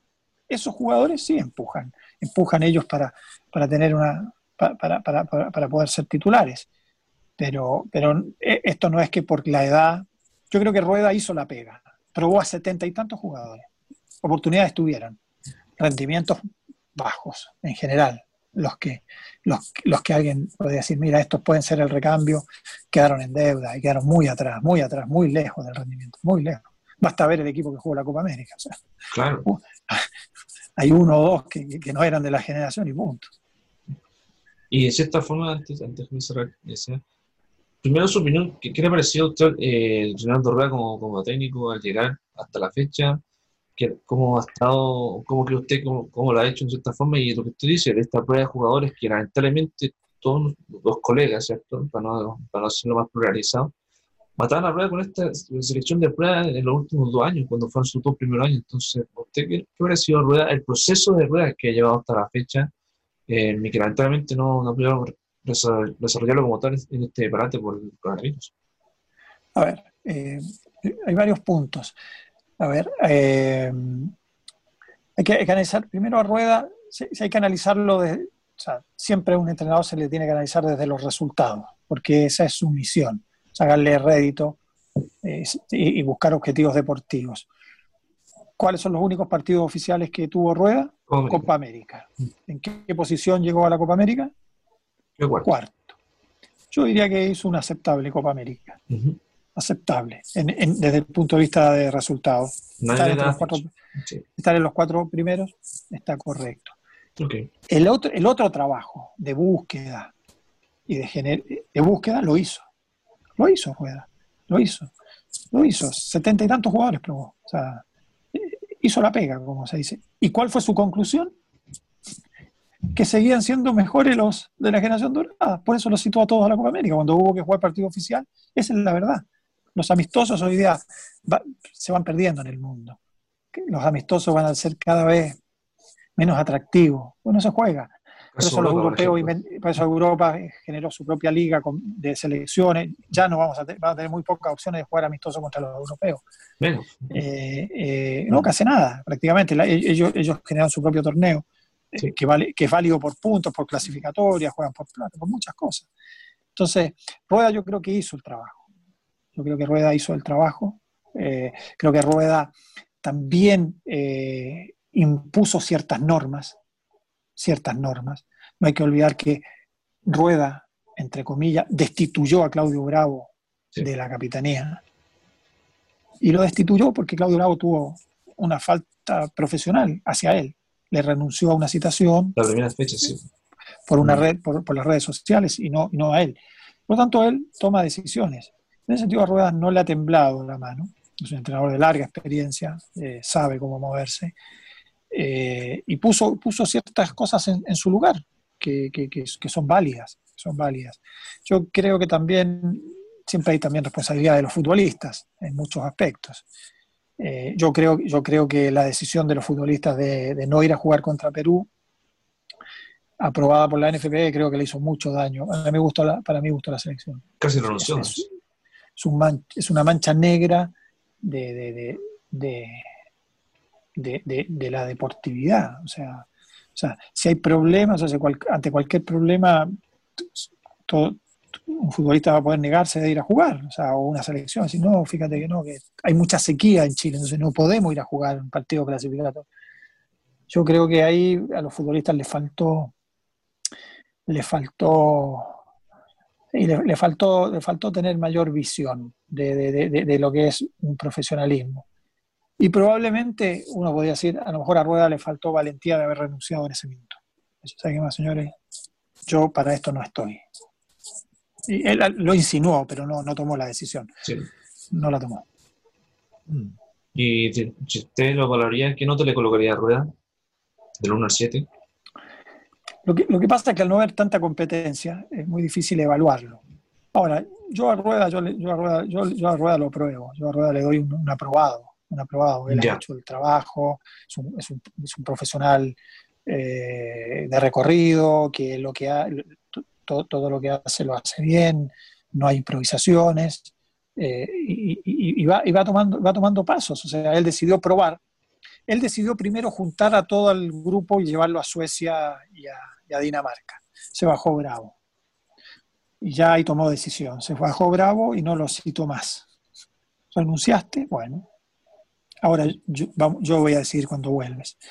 Y además eh, fortaleció otro capitán. Se fue con otro líder. Se fue con otro líder. Uno puede decir que estuvo bien o estuvo mal, pero tomó la decisión. O sea, no, no fue alguien que, que- que fue un espectador. Tomó decisiones. Y cuando tomas decisiones, eh, significa que tú en, en- en parte haces bien tu trabajo. Después aciertas o no aciertas, como, como suele suceder en los, en los entrenadores. Yo creo que Rueda aprueba, aprueba, aprueba, aprueba sin problemas lo que ha hecho desde mi óptica. Ok. Eh, ¿Sea? ¿Alguien que pregunte? Eh, no, o sea, eh, eh, ¿me alcanza el tiempo para hacer una pregunta así más o menos? Sí, alca- Dale. sí, alcanzamos, alcanzamos. Sí, eh, bueno, eh, Antonio, mm, referente también a la selección chilena, ¿cierto? Eh, me voy a- me voy a llevar al año 2015 cuando, cuando se logra la, la Copa América, ¿cierto? Eh, Un día como hoy. eh, pero, claro, un, un día como hoy, de hecho. Eh, pero refer- saliéndome al aspecto futbolístico, después eh, en, la interna de la NFP sale el caso Jadwe con, con el FIFA Gate, ¿cierto? Lo, lo que pasó en, en nuestro fútbol. Eh, se habló mucho en esa copa que cuando Chile juega con Uruguay, ¿cierto? Y gana 1-0 con gol de Isla, eh, Sergio, y que después se viralizó, si usted lo sabía también, Sergio Jadwe cambió el, pidió cambiar el arbitraje a la Conmebol en el partido de Chile-Uruguay, ¿cierto? Eh, salía el venezolano por el, el árbitro Alejandro Ricci, que fue el brasileño. En ese aspecto, eh, si, en su opinión, si Sergio Jadwe tomó esa decisión de cambiar el arbitraje y Chile, si bien ganó en cancha, pero se perjudicó con la expulsión de, Sergio, de Cavani, lo, lo que ocasionó en, eso, en ese momento, ¿se consideraría que a Chile se le regaló la, la Copa América? ¿Fue una Copa América sucia, una Copa América viciada, eh, como uno quiera llamarlo? Pero o queda más para el registro futbolístico, ¿cómo lo tomaría usted? Wow, algo así. Sí, yo creo que es una historia que hay que escribirla. Es una historia que está pendiente. Es una historia que está pendiente en el fútbol sudamericano. O sea, Jadwe aprendió de, de- de los que estaban. Mm. Jadwe hizo exactamente lo que, lo que, lo que se hace, lo que se hizo en la Conmebol por décadas. Es así nomás. Es, es así. No, no, hay, no hay más, no hay más. O sea, la Conmebol, yo siempre he sido de la, de- yo he sido eh, del, yo tengo una posición. Yo creo que la historia de- deportiva de la Conmebol va a haber que revisarla. Va a haber que revisarla. va a ser muy difícil, va a ser muy difícil. En- es muy difícil en Sudamérica que, los protagonistas cuenten cosas. Eh, es, duro. El, actual presidente de la Conmebol, Domínguez, su papá era Domínguez Dip, histórico presidente de Olimpia. Sí. El Olimpia, que arregló un partido escandaloso con Sol de América, que dejó eliminado Colo Colo en una Copa Libertadores, bajaron, apagaron la luz un día porque tenían que hacer bien el cálculo de los goles que necesitaban, y al día siguiente el partido terminó creo que 5 a 3, era justo el único resultado que clasificaba a los dos, eh, lo hicieron en cancha. Era el papá de, de Domínguez Dip. Eh, no, aquí en Sudamérica, o sea, historias de, de compras y sobornos de árbitros por todos lados, doping por todos lados, eh, y, evidentemente todo eso va, va- vas, contra, vas contra, contra la esencia del deporte. Es triste decirlo, pero es así, es así. Que Jadwe, que Jadwe quería ganar esa copa, sí. Y, y, y- y- metió presión, sí. Ahora, solo los árbitros saben en qué- cuánta presión resistieron en la cancha y cuánto favorecen. Pero un árbitro profesional de ese nivel tiene las herramientas para encontrar la jugada justa. No, no- no es que un árbitro cuando te, te va a favorecer, porque en Sudamérica así es, y fue por muchas décadas, no es, que, no es que te cobra todo en contra, sino que encuentra la jugada para marcar la diferencia. Ahora con el VAR los penales van a ser más difíciles. De, de- Antes nada, era interpretación del árbitro. Una jugada en penal, fue adentro o afuera y el árbitro penal y penal nomás, te fuiste. Y el penal te da la opción de, de- de- del gol y de marcar la diferencia. Y una roja, te fuiste. Por eso, eh, pero es así. O sea, el- el que un árbitro te maneje un partido para favorecer a alguien, no, no- no es que, no es que todo te lo cobra en contra, sino que encuentra uno o dos cobros decisivos y con eso son suficientes.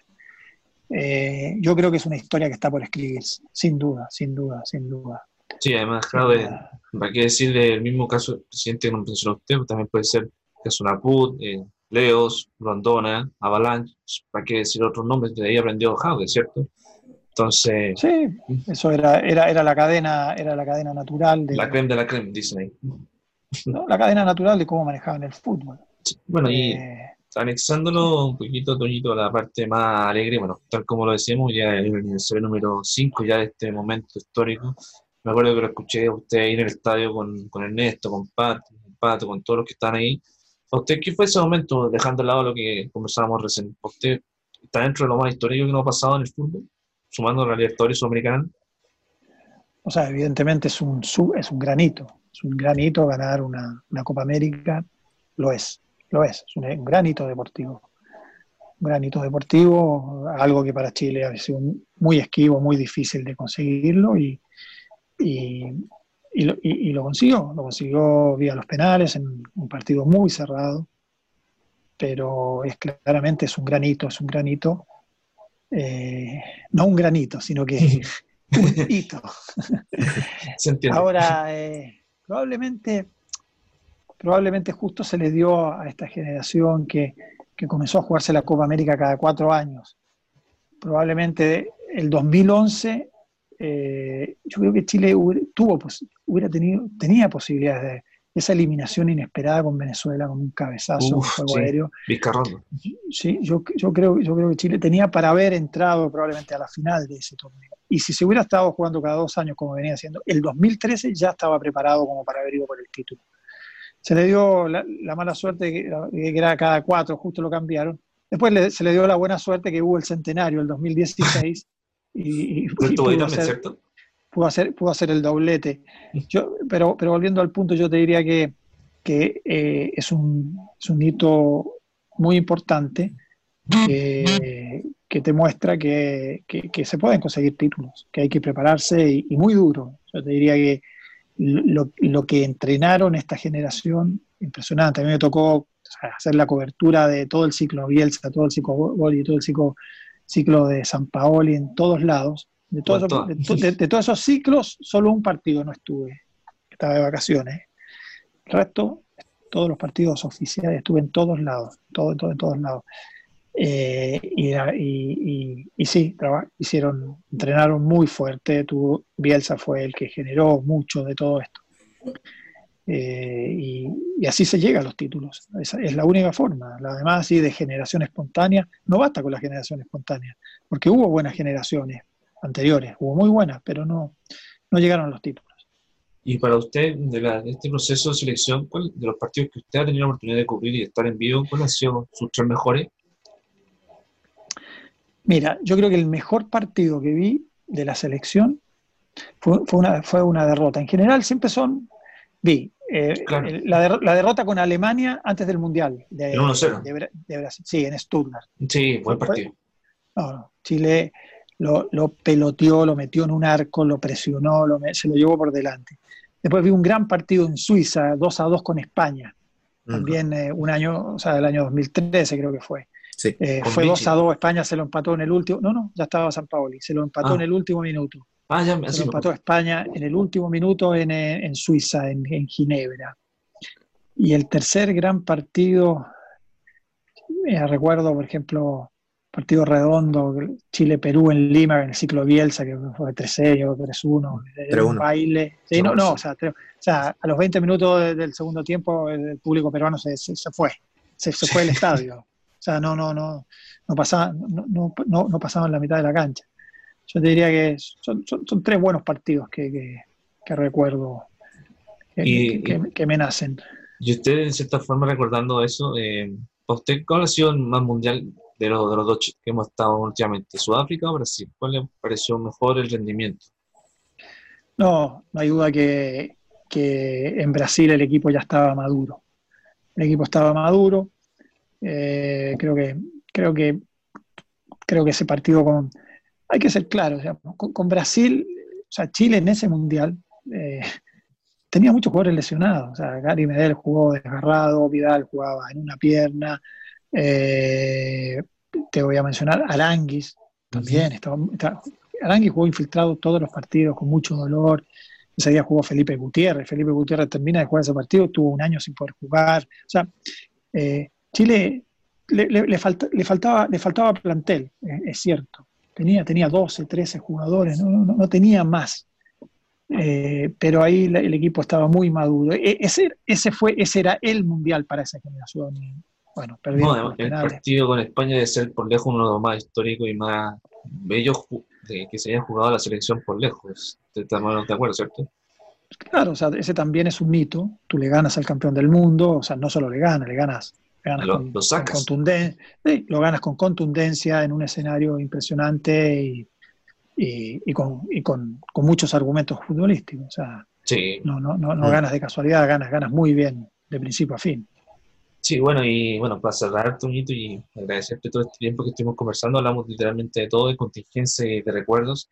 Eh, nuestro último invitado, que estuvo el último capítulo que hicimos, que es Ernesto, Ernesto Díaz Correa, un gran amigo suyo también, colaborador por muchos años, me pidió que le hiciera estas dos preguntas, si que pudiera aclarar esta respuesta. ¿Qué mandó? A ver. Me preguntó, dile a Toño cuándo pasamos de un país a otro y pagar viajes muy caros y devolvernos de inmediato. Sí, que me cuenta esa anécdota. Sí, fuimos a, fuimos a Dinamarca, ¿Ya? jugaba Chile con Irak.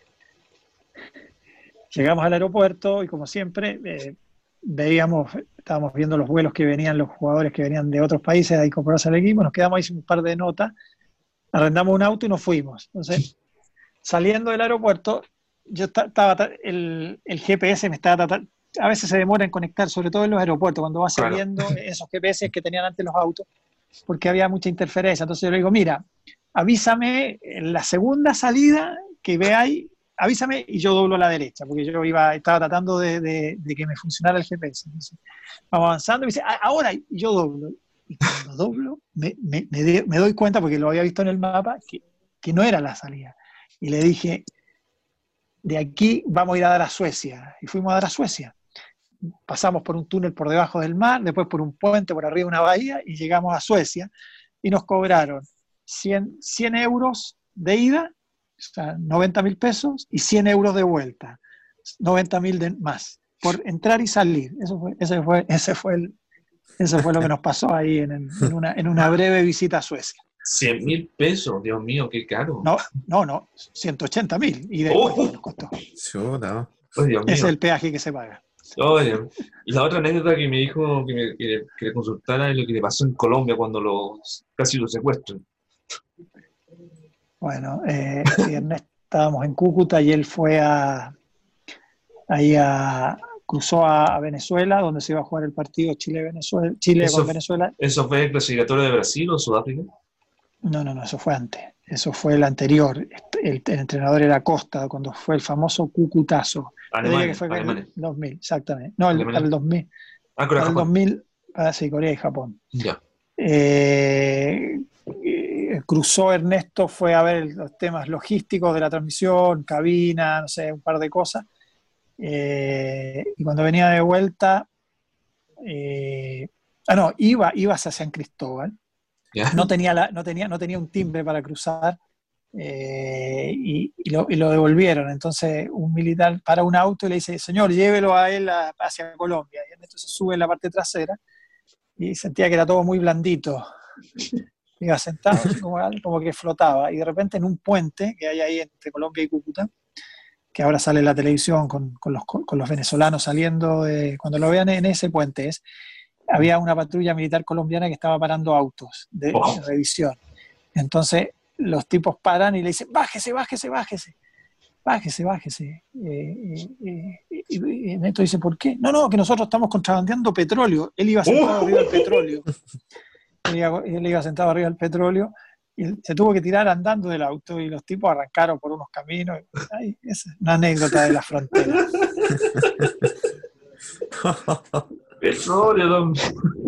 Bueno, hay Nadie que, sabe para aclarar, quién trabaja. hay que aclarar que en Venezuela tienen mucho petróleo, eso, eso, Mm, eso sí, lo tenemos claro. Claro, contrabandeaban, contrabandeaban, claro.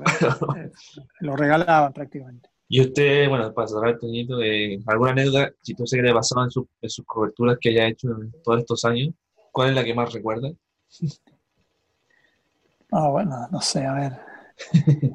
No, hay mu- no sé, muchas, pero no, est- esta- estas que te hizo contar Ernesto están tan buenas, tan buenas. A ver, déjame pensar.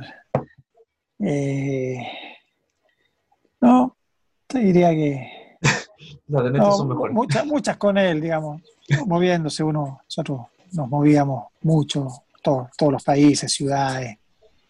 No, teníamos, teníamos buen, buen, buen movimiento, siempre salvando de repente situaciones. Sí, una vez, una vez fui a transmitir un partido al Cusco con la Católica Ya. y, y no había conexión telefónica. No había. O sea, la empresa que se había comprometido a ponernos la, la- la- la línea no cumplió. Uf. Y esto era, la Católica jugaba a las 8 de la noche y a las 12 del día yo me, doy, me di cuenta, fui al estadio, me di cuenta que no la instalaron. Entonces, agarro una guía de teléfono y veo compañías de teléfono ahí en Cusco y marco, hasta que una me dice, sí, nosotros le podemos instalar una línea. Bueno. Entonces yo le explico que la quiero en el estadio, el tipo dice, uy, es difícil, pero mira, yo pago. Entonces, eh, yo ten- teníamos que hacer programa, yo estaba con Hans Marwitz, relator.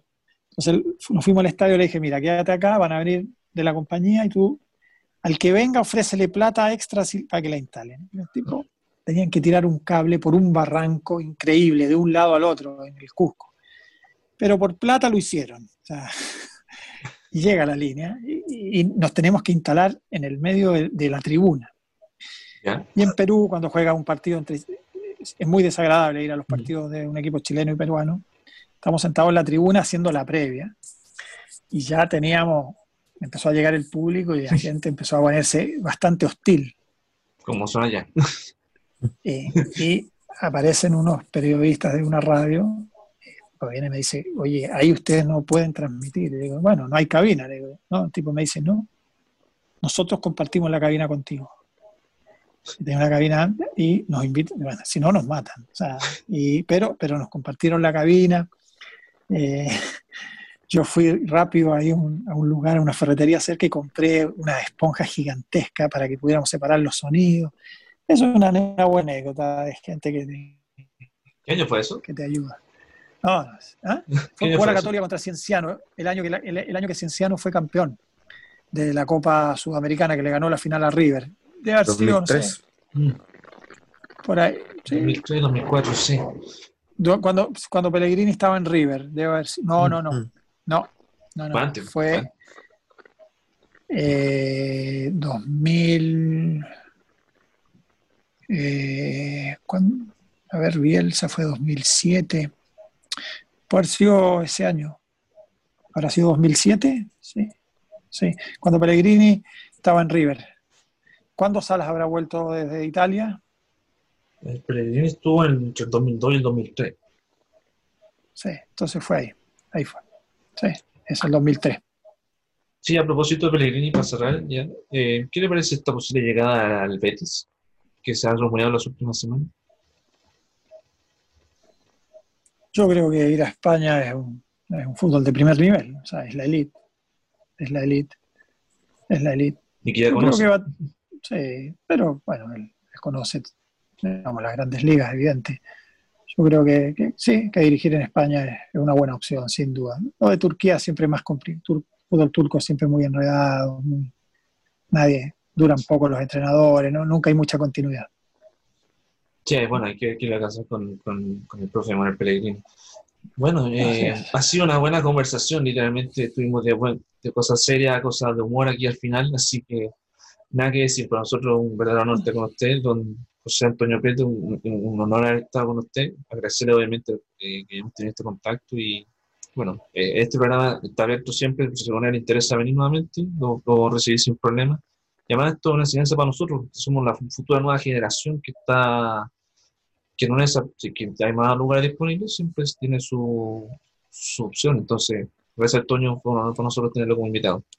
Bien, me alegro que ustedes estén eh, siguiendo estos pasos y, y el periodismo es, eh, hay que tener constancia, hay que tener eh, preparación y hay que tener dedicación. O sea, esto es mucho, dedicarle mucho tiempo, muchas horas y es lo que ustedes eh, seguramente van a hacer a futuro. Así que un gusto estar con ustedes y, que les vaya bien. Mucho gusto. Bueno, este ha sido. Antonio Prieto con nosotros, muchachos. Vamos a una pausa y, y ya, ya retornamos.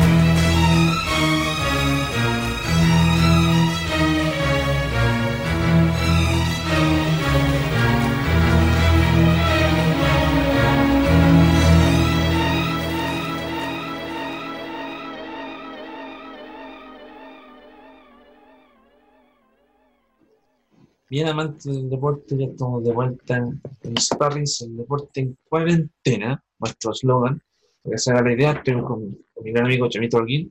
Se preguntarán qué pasó con los otros muchachos, que no se los dije al principio, bueno, eh, Joshua está con cosas de la, cosas personales, igual que yo, que por el tema de esta fuerte lluvia que nos azotó este fin de semana, eh, tuvo problemas de casa y bueno, Mati está con trabajo, así que por eso no estuvieron aquí. Así que, bueno, mandarle nuevamente los saludos a nuestros compañeros. Aquí con Chamita estamos, de todos los capítulos estamos los dos siempre, casi siempre presentes. Así que eso y a ver, un, un pequeño resumen de lo que tuvimos con la conversación de Continuito Prieto es un minuto atrás. ¿Qué te pareció la, la entrevista como tal? Sí, la, la verdad fue una, fue un- una entrevista bastante agradable. Se, se habló mucho de- del fútbol, de- del periodismo deportivo, recordamos anécdotas con él, eh, también del, de, contingencia nacional, de, de pandemia, del fútbol europeo, fútbol chileno, y lo- también los problemas que, que ha tenido hartos clubes como, Colo Colo, la interna, que, que afectan también por la misma pandemia. Pero bueno, son, son cosas que, que pasan y, y y una, fue una conversación bastante agradable y, y es bueno que conversar con gente que sabe y con eh, independiente de, cómo se opine, cómo se comente la, la visión y la mentalidad que tenga cada uno, pero siempre es agradable conversar con, con personas así ya que son de renombre en el fútbol y en el periodismo deportivo chileno. Correcto, bueno, eh, sin duda fue una, una gran entrevista y esperamos que la hayan disfrutado ustedes cuando escuchen el programa. Entonces, eso muchachos respecto a este breve resumen, bueno, Chamita resume más- mejor que yo en esas cosas. Eh, y tal como decíamos al principio, dejamos para el final la liga porque, digamos, la firme. Eh, para ti, Chama, ¿va a ser campeón el Barça o el Real Madrid? Dejémoslo firmado al tiro. A ver, eh, ¿cuántos puntos? ¿Son cinco puntos de diferencia los- o cuatro? Cuatro. Cuatro puntos de diferencia. A falta de cinco fechas. Cinco o seis fechas. Cinco cuatro fechas por ahí. Dejamos caer el calendario. Eh, cuatro puntos de diferencia. Son, bueno, ser cinco son 15 puntos en disputa. Los dos ya jugaron, ya se enfrentaron.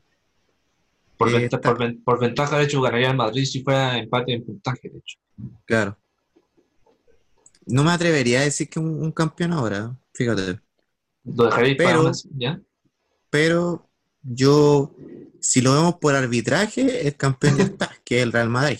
Lamentablemente lo, lo voy a decir porque Real Madrid. Yo creo que, y yo, y yo también a, a una estadística que leí en la semana que el arbitraje ha sido, es una gran polémica que ha habido porque si uno ve, se publicó una tabla y los equipos que han, y de los equipos que han estado más favorecidos por el arbitraje ha sido el Real Madrid que está tercero Claro. y Barcelona ocupa la penúltima posición, pero que si lo vemos al revés, es el segundo equipo de la Liga Española que se ha visto perjudicado por el arbitraje.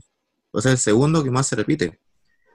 Tal vez, bueno, tal vez el duelo con el Atlético de Madrid, lo- los tres penales que hubieron, yo diría que ninguno fue penal, pero el criterio que ha habido para los arbitrajes fue, fue difícil. O sea, si yo veo el penal que cometió o que le hicieron a para que fuera el gol de Messi, el El 700. que fue el 2-1, claro. Ese penal para mí es más penal que, le- que que le cobraron al Real Madrid para el gol de Sergio Ramos contra el Getafe. O sea, yo, yo la verdad no, no, no encuentro, no, no veo cuál es el criterio y eso que en España todavía usan el VAR. Entonces yo, yo la verdad, Eso es lo Eh, raro. Aprovechando que, que deciste esta analogía, en Inglaterra, por ejemplo, no usa el VAR. no usan el ojo de halcón, de hecho. Usan el ojo de halcón. De hecho, por eso fue la polémica por el gol del Sheffield semana atrás, ¿te acuerdas? Entonces, Sí. eh, sí, igual, igual en cierta forma yo también estoy de acuerdo contigo. Yo creo que es difícil definir un campeón ahora, pero por, por tema de, de- no voy a decir la palabra robo, cruz del póker, ni todas esas cuestiones que decimos aquí. eh, pero por, por tema de juego, yo creo que va a ser campeón el Real, porque si tú te fijas, ha, ha estado con un nuevo aire, dejando de lado las polémicas arbitrales, y que han hecho sus buenos partidos y me encima peleando con lo justo. Yo, bueno, el partido de Getafe, que ganaron 1-0 con gol de Ramos, de penal, vi el resumen y literalmente, no, nosotros lo decíamos capítulos atrás, Getafe es una de las grandes sorpresas de este torneo, entonces, y viendo el calendario, los últimos que quedan entre el Barça y el Madrid, podríamos decir que el Real tiene mejor- mejores rivales que el Barça. No sé si tú forma estás de acuerdo con lo que estoy diciendo. O sea, eh, pero cuando tú dices mejores, ¿te refieres a la competitividad o que en el papel son más fáciles? Competitividad, la primera. Claro, o sea, por, hecho, por ejemplo, contra Getafe, viendo el resumen, ese partido pintaba para hacer empate. Getafe fue un dolor de cabeza para el Madrid en el, en el encuentro, que ha demostrado por la posición que está, lo ha hecho bastante bien. Bueno, en el caso del Barcelona Atlético de Madrid, el Simeone ha instalado una idea de juego y le ha jugado de igual a igual a los dos equipos las veces que se enfrentan. Pero claro, eh, yo creo que el, el Real Madrid con los equipos que, que enfrenta, seguramente en el papel se ve más accesible el, el para el Barcelona.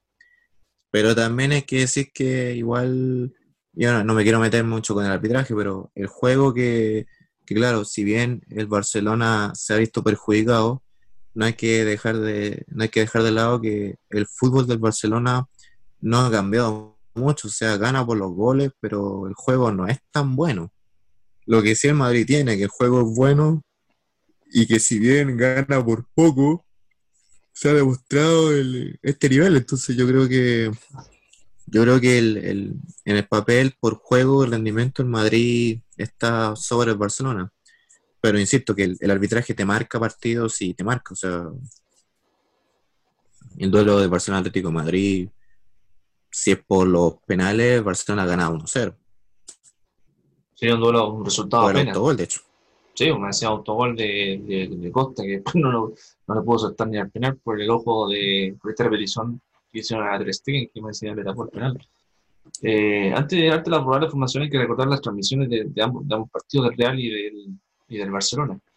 Eh, el partido del Real con el Athletic Club, juega de visita al Real, es eh, mañana a las 8 de la mañana, temprano, temprano, temprano, encima de esa hora vuelve la Fórmula 1, que después la voy a decir, eh, se transmite por ESPN 2, ¿ok?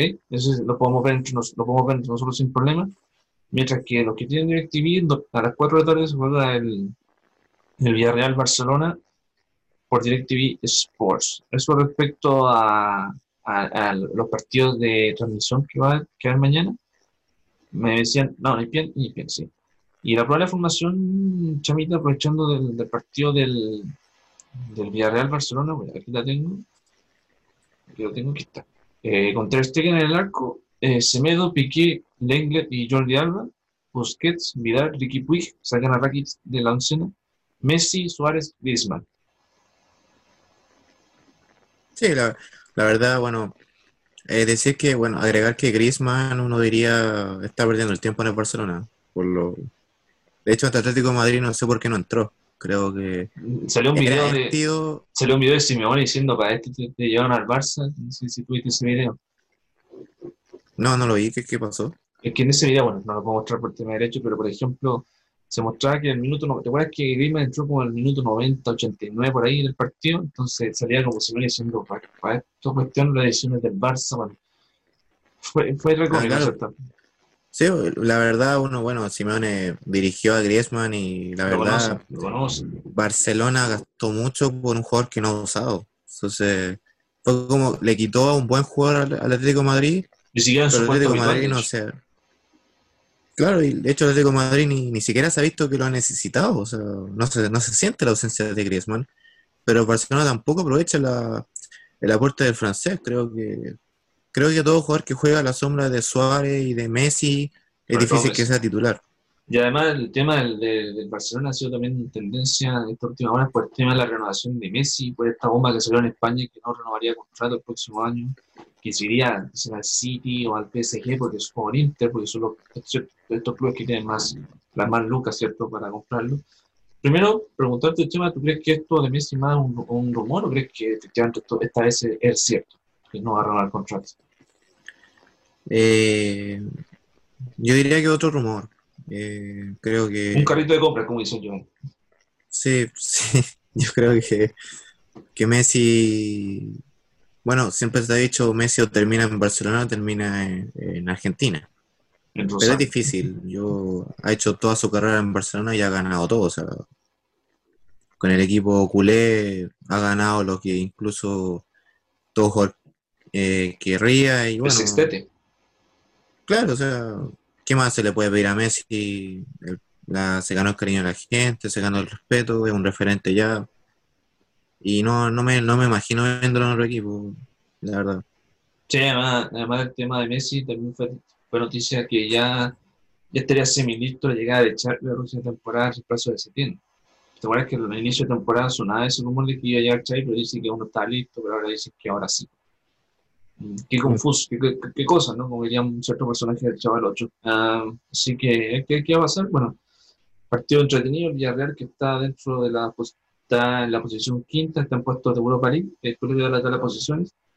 Y viendo el calendario que quedan de partidos, y esto es lo que quería cerrar ¿no? el tema de, de, de, de Barcelona Real, después de este duelo, el Barça enfrenta al Español, al Valle de Valladolid, a los Asuna y al Alavés, que están en puestos de, de abajo hasta descenso. En cierta forma se ven fáciles, pero nunca hay que mirar en menos en más, ¿cierto?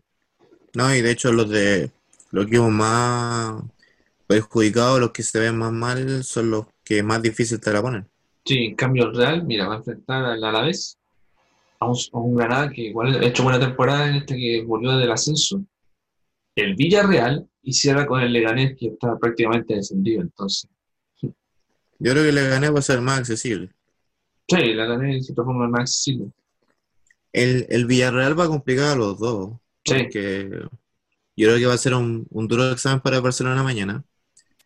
Y va- también va a ser un duro examen para el Real Madrid. Según, para ti, ¿tú crees que el Villarreal va a ser el cuco de estos dos?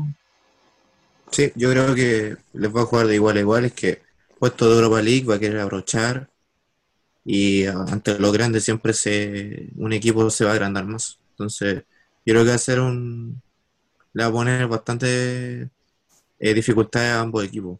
Veremos cómo se para contra Barcelona mañana.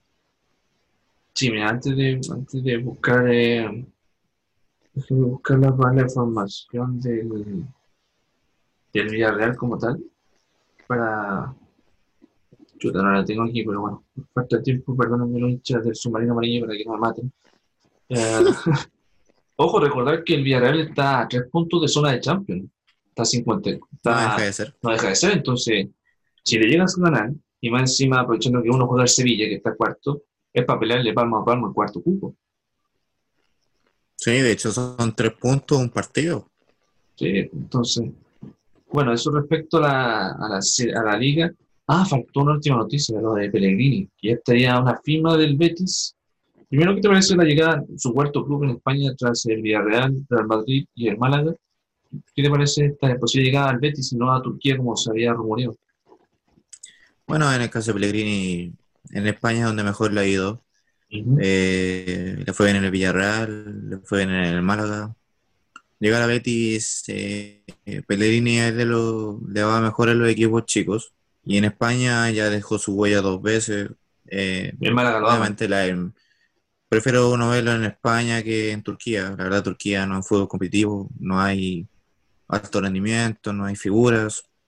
Entonces yo creo que en el, bueno, en el caso del Turquía que sea, que no sea Galatasaray, pero eh, en el, en el claro, o sea, en el aspecto de, de España, que, que llegue y que, y que haga lo que, lo que sabe mejor hacer, o sea, que hacer este labor de ingeniárselas en, los- los equipos que esté, el ingeniero, y bueno, eh, por ahí eh, llega, se agradece más una, llega a, un- a una liga competitiva y que en una de esas para los hinchas del Madrid que le tuvieron mala por, porque no logró el objetivo, que Sí. ojalá sea haga las cosas bien en, en, un nuevo, en un nuevo desafío en España. Sí, dicen, según la info, además de otros colegas como Gonzalo Foyuy, que, que está al 95%, es típico porcentaje menos que falta para que firme en el Betis, que está en el puesto 14 en, en- en la liga. Y aquí tengo la formación del Villarreal, aquí me la compartió un amigo. Eh, Asenjo en la portería, Alberto Moreno, Pau Torres, eh, Albiol y Mario Gaspar, eh, Trigueros, eh, Aguiza, Santi Cazorla, Chucuse y Moreno, Alcácer. Esa sería la probable formación del Villarreal. Buen equipo del Villarreal, de cierta forma. Además, Cazorla, que después de esa lesión fuerte que tuvo, literalmente ha estado un 10. Así que eso respecto a, a la Liga de las Estrellas. Y vamos a dar las las posiciones para cerrar este resumen de, de en general. Además, recordar, ojo, lo del tema de Mauricio Isla, recordemos que, bueno, yo está, está cruzando los dedos para que llegue a Boca, pero parece que va a llegar a, Betis, según la última información. O sea, no sería un mal refuerzo para un equipo que igual tiene buenos jugadores, ¿cierto? Sí, y la verdad de llegar al Betis estaría dirigido por un chileno, entonces yo creo que bueno, yo creo que hartos chilenos respetan a, a Pellegrini como es. Y bueno, eh, eh, Isla, creo que sería una última aventura más en Europa. La verdad yo no lo veía tan convencido de volver a Sudamérica. Sí, además, bueno, más que volver a Sudamérica sería su debut, porque nunca jugó a Sudamérica, ¿recuerdo? Entonces, Nada, sí. pero hay que ver qué va a pasar si llega con, con, con Pellegrini, sería un bombazo en cierta forma, porque además aquí siempre matamos, siempre matan a Pellegrini porque no llegan muchos chilenos a sus clubes, ¿cierto? Entonces, para sacarse ese- esa tontera que ya molesta. Bueno, la tabla de posiciones para cerrar, eh, está el Real Madrid con 74 puntos, segundo el Barcelona con 70, tercero el Atlético de Madrid que ya ganó al Mallorca por 3-0, creo que se llama la falla, eh, con 62 puntos. Sí, 3-0, que me, me corrigen, exactamente. Cuarto Sevilla con 57, quinto Villarreal con 54, bien peleado. Y ojo, quinto, sexto el Getafe con 52, o sea, entre los tres, igual que en la, que en la Premier, están peleándose ese cupo para, para, para Champions. Séptimo Real Sociedad con 50, y el octavo Atlético Bilbao con 48, y ya la parte de abajo del descenso, el, español que está con 24 puntos, el Leganés con 25 y el Mallorca en promoción de momento con 29. Eso respecto a la, a la, a la liga, ya, resumen general del fin de semana. Bueno, antes de, cerrar el programa el día de hoy, ya más recordar que, que, que no solamente tenemos fútbol este, se- este fin de semana, porque después de mucho, y aquí obviamente es la parte que más me manejo, porque también en zona también me algo sabía, y porque algunos me ningunean como, como, como un cierto controlador. Eh, que, que, que el regreso de la, de la Fórmula 1, por fin vuelve la Fórmula 1 después de mucho parate por el coronavirus.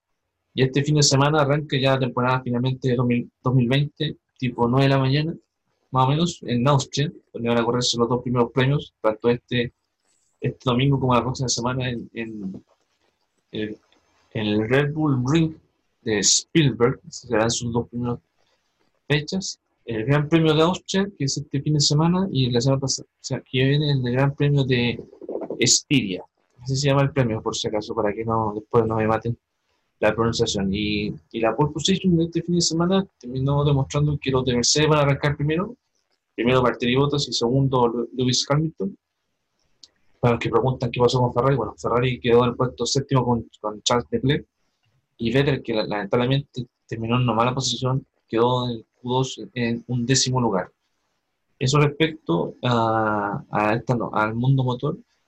Hasta, la- hasta el momento de la hasta el momento de del parate tenemos hasta el momento ocho premios confirmados por lo menos dos van a ser dobles tanto en Austria como en Inglaterra especialmente de Inglaterra en el circuito de Silverstone donde el premio a destacar es el de 9, del 9 de agosto donde ser el gran premio del 70 aniversario que eso yo creo que lo voy a desarrollar más como tal en las próximas, en las próximas jornadas así que eso la Fórmula 1 mañana para Sí, y bueno, agregar, em, Francisco, que la...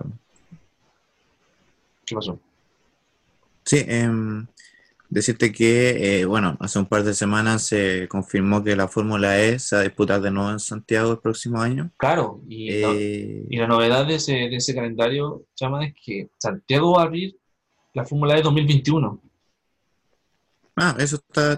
Ahora, las medidas de, de, de sanidad y de si público o no, eso se verá con tiempo, pero eh, va- se va a dar una Fórmula E donde este año se había confirmado que la Fórmula E no iba a ser parte del 2021 de Chile por la Sí. dificultad económica y la renovación, pero lo importante es que se va a disputar una vez más ese evento deportivo que siempre es bien bienvenido por la gente y ya, ya ha tenido buena calificación de parte de los demás. Y sumar también a este pequeño polideportivo que eh, el Estadio Nacional se está preparando con todo para los Panamericanos de Santiago del 2023. Exactamente. Que ojalá no, no pase a mayores con, con la pandemia, ¿cierto? Que por lo menos ahora son tres años de preparación todavía que tiene Chile y que Santiago está buscando un parque a nivel competitivo, no solamente para los deportistas chilenos, sino que también para dar una buena imagen a nivel latinoamericano. Entonces, es importante recalcar eso para los deportes que muchas veces son ignorados, hay que decirlo. Sí, hay que decirlo. Sumando ese, ese detalle que dijiste del parque, este, que de cierta forma la renovación del proyecto original del 2000, de hace años atrás del Parque de la Ciudadanía que querían hacer en Estadio Nacional, porque te acuerdas que trataron de sacar las rejas de cierta forma y bueno, hay una mitad que está lista y ahora lo que van a hacer es como retomarla, pero transformarla en un megaproyecto que es construir varias canchas, remodelar el curso central, ojalá esta sea de verdad, el velódromo, hacerlo como un como un Movistar Arena en cierta forma, de tamaño más miniatura. Lamentablemente van a eliminar campos de golf, de béisbol que hizo, veo, hay mucha gente de extranjera que juega béisbol en esos, en esos campos. Eh, info que la dio Guarelo, Juan Cristóbal Guarelo hace unos días atrás, el 13 de hecho. Y hay que ver qué va a pasar con ese proyecto. Es un proyecto interesante, ya empezó la, empezó la situación, esta semana salió en, en Mercurio respecto a eso. Y lamentablemente lo único que no se puede tocar es el Coliseo Central. Bueno, ya sabemos la historia, por cierto. Entonces, hay que ver qué va a pasar, hay que, hay que va a pasar con ese proyecto y esperemos que se vaya a construir todo y si es que la pandemia o un posible nuevo estallido, si es que no se, retoma toda la normalidad, no perjudiquen estos juegos que, que, que hay que decirlo, es la primera vez que se hacen aquí en Chile, más encima. Sí, el- la cuarta la vencida. Sí, Y claro, eh, eh, es bien bienvenido que, que se haga un, un campeonato de que no sea fútbol en, en nuestro país, que de poco en los últimos años Chile se ha adaptado a, a hacer los torneos importantes. Bueno, hizo la Copa América en su momento, hizo los Juegos del Sur, y ahora vendría a ser con los Panamericanos, donde también, como tú decías, el parque, este mini parque olímpico que va a ser este nacional, que no solamente va a quedar para los deportistas, sino que también para la, para la gente para todo el año. Así que eh, importante eso, donde también se va a mejorar el CAR con, la piscina olímpica también, que son proyectos que quedaron muy buenos después de los Juegos del Sur del 2015 y bueno, 2014. Y bueno, es importante recalcarlo y, y ojalá que, que se aproveche y sea de bastante de provecho y, y en una de esas, no sé, pues, que estemos algunos de nosotros cubriendo ese evento. capaz, porque no es ojalá si Dios quiere. Y la fecha que me decías respecto a la Fórmula E, bueno, el 16 de enero del 2021 en el Parque O'Higgins, mismo lugar de que este año va a ser, eh, no, este año no, no, tuvimos, ¿cierto? ¿O sí tuvimos? Sí, lo tuvimos. Ah, sí, sí, correcto. Y, y lo bueno es que sin problema. Eh, recuerden, eh, la primera, recuerden, primera fecha de la Fórmula E, el próximo 16 de enero, va a ser en el Parque 15 en Santiago de Chile, después se va a México. Así que eso respecto a, al por este mini polideportivo que hicimos, Fórmula 1 de Sur y Fórmula E, nada mal. Eh, recordar dos, dos efemérides más antes de la gran efeméride final por la cual vamos a cerrar. Eh, hoy día, 4 de julio, fue campeón Grecia en esa famosa Eurocopa del 2004, donde Portugal era local y que todos decían que Portugal era favorita y bueno, Grecia que literalmente fue más o menos, le tapó la boca a todo y fue campeón 1-0. Partidazo, me acuerdo de haberlo visto en la televisión cuando era chico. sí, y una, bueno, una efeméride triste igual para recordar es que día, bueno, todos celebramos el Copa América, pero recordemos que hace cinco años fallecía eh, el gran piloto nacional como es Carlos de Gabardo, a los 45 años, si la mano no me falla, producto de un infarto al corazón, eh, lamentable, porque uno de los grandes pilotos del mundo actual que era chileno, pues, chaval. Sí, la verdad es, es- es bueno recordar eso. eh, bueno, primero lo, lo de Grecia, que ha sido el mérito a nivel futbolístico de la selección, donde recordando la, el primer título que Cristiano Ronaldo no pudo ganar, pero que lo ganaría En 12 años 2016. después Sí, ah, en Francia, ante Francia. Ah, Y irónico ahí, un, un dato que Cristiano perdió la, la Eurocopa en su casa de local, pero la ganó en la casa, de, se la ganó al local en, en su casa, que fue en el 2016. Entonces ahí fue Y que después sería campeón del mundo Francia, más encima.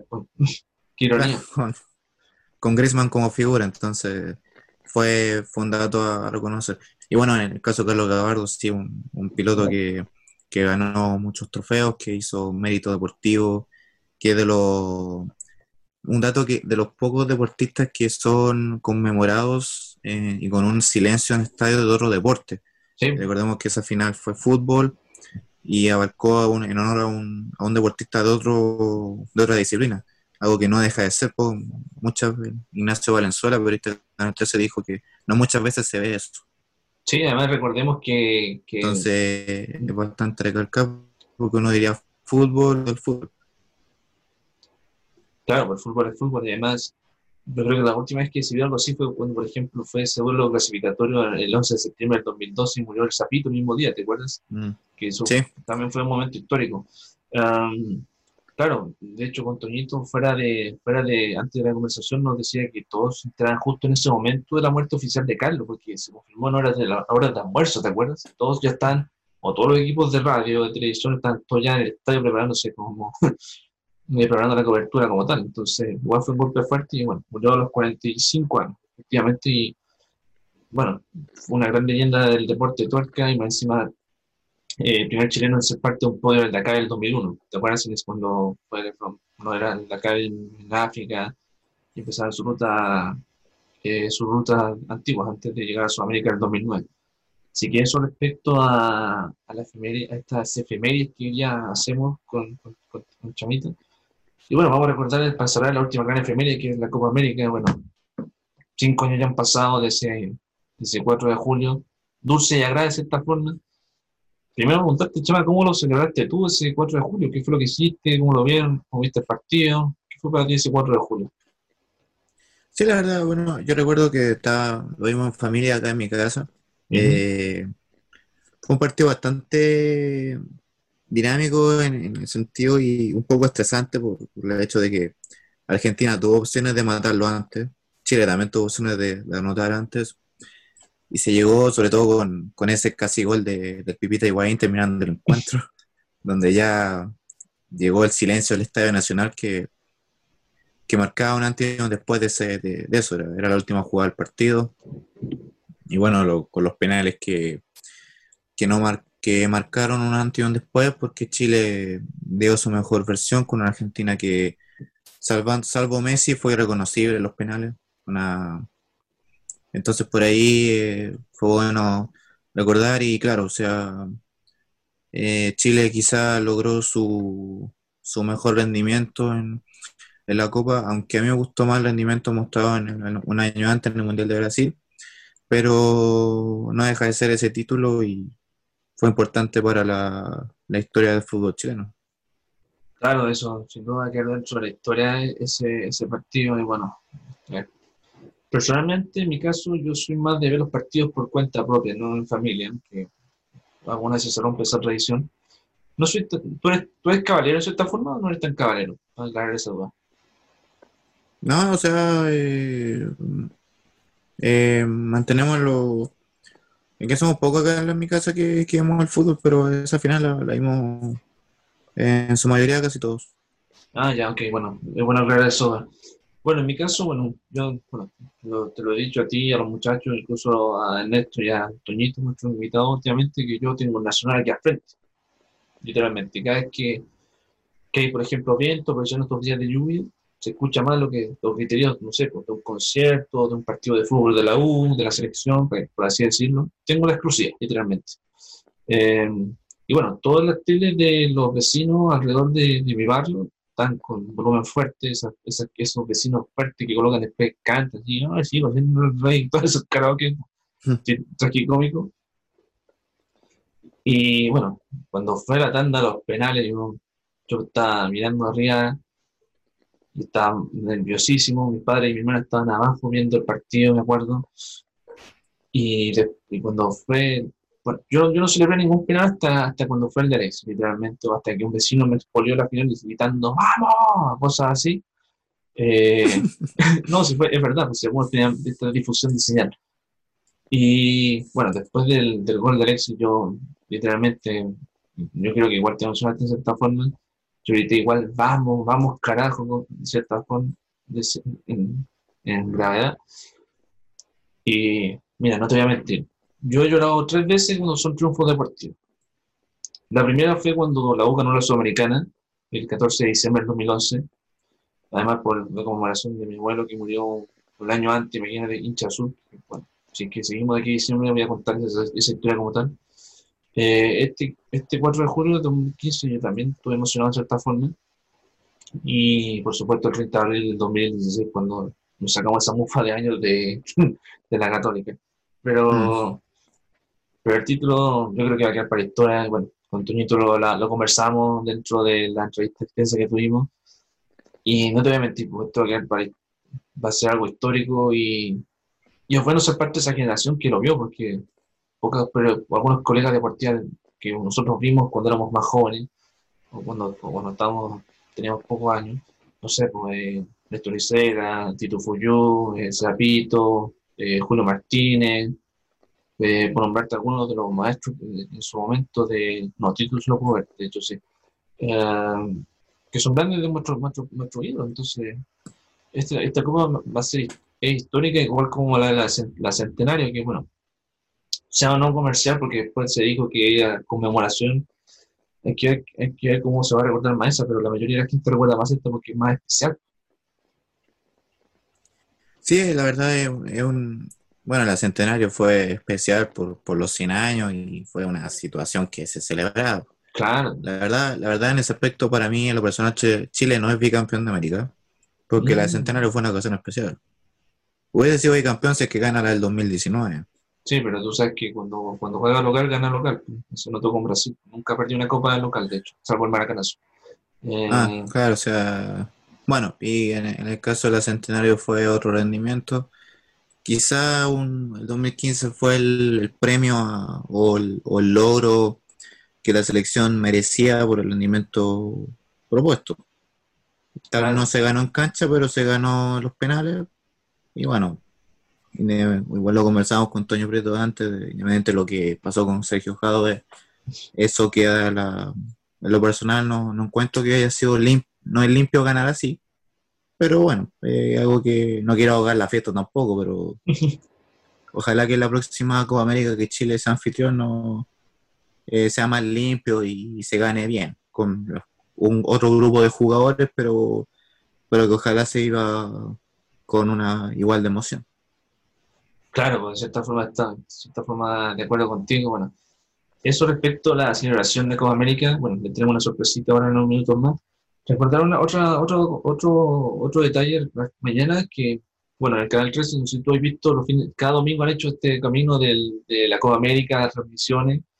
Bueno, mañana van a empezar la transmisión de la Copa Centenario, literalmente, con el duelo ante Argentina, eso a las 3 de la tarde, en la primera fecha de nuestro grupo que si alguna vez falla era con Bolivia y con Panamá ese grupo, ¿cierto? Sí. Sí, con Bolivia y Panamá. Entonces, mañana recuerden, además del tiempo de que tienen, si quieren, Fórmula 1 en la mañana, eh, después el partido de Alexis con los Cervos del Mar a las 11 y cuarto. A las 3 de la tarde, después de almuerzo, empiecen ya cada domingo a ver el camino de Chile por la Copa Centenario, que según palabras de Chemita no es, no es, no es como tal, pero bueno, se entiende. Algunos lo van a entender de otra forma, ¿cierto? Entonces, eso respecto a, la, a, la, a las efemérides y a los detalles de cada una. Bueno, primero es bueno volver porque la semana pasada estuvimos descansando de tanto trabajo que teníamos de la universidad. Y bueno, recordarle a la gente que nuestro podcast está de aquí al lunes. No es lo subimos mañana al tiro, así que tiempo a la marita. Y recordarles nuestras, nuestro, señales, nuestras cuentas en Facebook, Twitter Instagram y nuestros podcasts que voy a, a ver cómo resumirlo de cierta forma. A ver, Estamos en Spotify, estamos en YouTube, donde nos ven video, por supuesto. Estamos en Anchor, en Apple Podcasts, en Catbox, en Evox, en SoundCloud. Y también sumar, sumamos, y que lo dijimos dentro de las semanas, a Google Podcasts. Literalmente estamos en todas las plataformas más conocidas y eso se agradece el reconocimiento de nuestro trabajo que ya vamos a cumplir ya dos meses pronto, así que va a ser interesante. Así que, Chamita, bueno, agradecerte nuevamente el tiempo y bueno, buen capítulo el día de hoy hicimos. Por supuesto, Joen, eh, Joshua y Mati esperamos tener la próxima semana con otro invitado. Bueno, eso se verá dentro de la semana. Así que eso, Chama, antes de mostrar la sorpresa, eh, ¿algunas palabras para el cierre? No, o sea, es siempre un agrado conversar de fútbol con los invitados que, que sean para distender más el ambiente, con una que otra efeméride y recordar siempre que en, esta especial de cuarentena hay que cuidarse y que salga solamente si es necesario, ser responsable y cuídense todos y cada uno de, la- de las personas involucradas. Así que de todo esto salimos pronto, así que eh, eso, en especial para distraerse un poco de, un poco el encierro, el estrés laboral, estudiantil. De hecho, nosotros también lo, lo hemos vivido, así que es bueno distenderse un poco del ambiente. Sí, claro, exactamente. Y además porque algunos ya estamos ya en el último mes del semestre, eh, En tu caso estás defendiendo, ¿cierto?, tu, tu tesis, para los que no lo saben. Así que eso, muchachos, me despido. Yo, Panchito Pinea, mi amigo Sebastián Chaminito Alguín, nos despedimos y bueno, le vamos a mostrar esta sorpresita, donde nuestro gran amigo Ernesto Díaz fue parte importante. Eh, vamos a mostrarle el relato de la final de la, de la Copa América. Bueno, yo sé, perdón, esto es con respeto para que no, no, no nos moleste la otra semana, porque era esto ver un video de los displicentes, literalmente. Así que eso, muchachos, nos vemos el fin de semana y bueno, disfruten esta sorpresita. Ch- Chao, chamita, y bueno, disfrutemos esta sorpresita entre nosotros y. Ah, dedicar este programa también a la gente cooperativa, sobre todo, y a, la nueva gente que fue despedida por este problema que lo conversamos con Toñito también. Así que eso, y disfrutemos la sorpresita. Chao, señores, y que tengan una buena noche. Chao. Adiós. Va Matías Fernández por el primero, vamos Matías, va Matías Fernández, emoción y ansiedad, señoras y señores, es ahora o nunca, es ahora o nunca, Roja Linda, por penales, se jugaron la vida, dejaron el corazón en la cancha, y ahora 11 metros, 12 pasos, dos actores para una escena, todo esto en el arco sur del Estadio Nacional, la pelota la va a jugar la escuadra de Chile, vamos Matías, está para Chile, está para Matías, mira el cielo, mira el cielo Matías, Mira el cielo, aparece Matías Romero. Entre los tres palos. Acá está Matías, está, está, está, está, está. ¡Gol chileno! Matías Fernández la clavó arriba, la puso donde no llega el portero Romero. Y es el primer penal para Chile, señores. 1-0 arriba Chile sobre Argentina. El lanzamiento penales. Le pegaste lindo, le pegaste exquisito, le pegaste finito. Matías Fernández. Es un gol BCI y sus nuevos servicios BCI accesible. ¡Qué maravilla! Sigue Lionel Messi para Opa, Argentina. Messi. Espéralo, espéralo. Acá está Messi. 11 metros, 12 pasos. Una compañeros, compañeros. Está Messi, son compañeros en el Barcelona, lo conoce Claudio. Vamos, Claudio Bravo. Vamos, vamos, Claudio Bravo. Vamos, Claudio Andrés. Vamos, Claudio Andrés Bravo. Vamos, Claudio Andrés. Sí, está. La pelota la va a jugar Messi. Vamos, Claudio Andrés Bravo. Le pegó Messi abajo. Gol argentino. 1 a 1. Le pegó Messi abajo. No está. Lo adivinó al lado, bravo. Se tiró correctamente, pero muy bien ejecutado. Fuerte y ajustado para Messi y el 1-1. La joya del equipo es uno solo. Joyas Barón, desde siempre, las joyerías de Chile. Segundo penal para Chile, lo va a ejecutar Arturo Vidal. Se viene el Rey Arturo. Vamos, Rey Arturo. Acá está Vidal. Acá está Arturo Vidal, arco sur del estadio. Arco sur del estadio. Todas las miradas al arco sur del estadio nacional. Esto se define por penales, señoras y señores. Chile se jugó la vida. Dejaron el corazón en la cancha. Acá está Arturo Vidal. 11 metros, 12 pasos, dos actores para una escena. Está, está, está, está. ¡Gol! ¡Gol del Rey Arturo! No podía fallar. No podía fallarle están repartidos por el mundo. Arturito Vidal, el Rey Arturo, le pega sobre un costado, nada que hacer el portero Romero. Dos para Chile, uno para la Argentina en lanzamientos penales. Gol BCI y sus nuevos servicios BCI accesible. Segundo penal argentino, Gonzalo Higuaín, el número 9 frente a la pelota.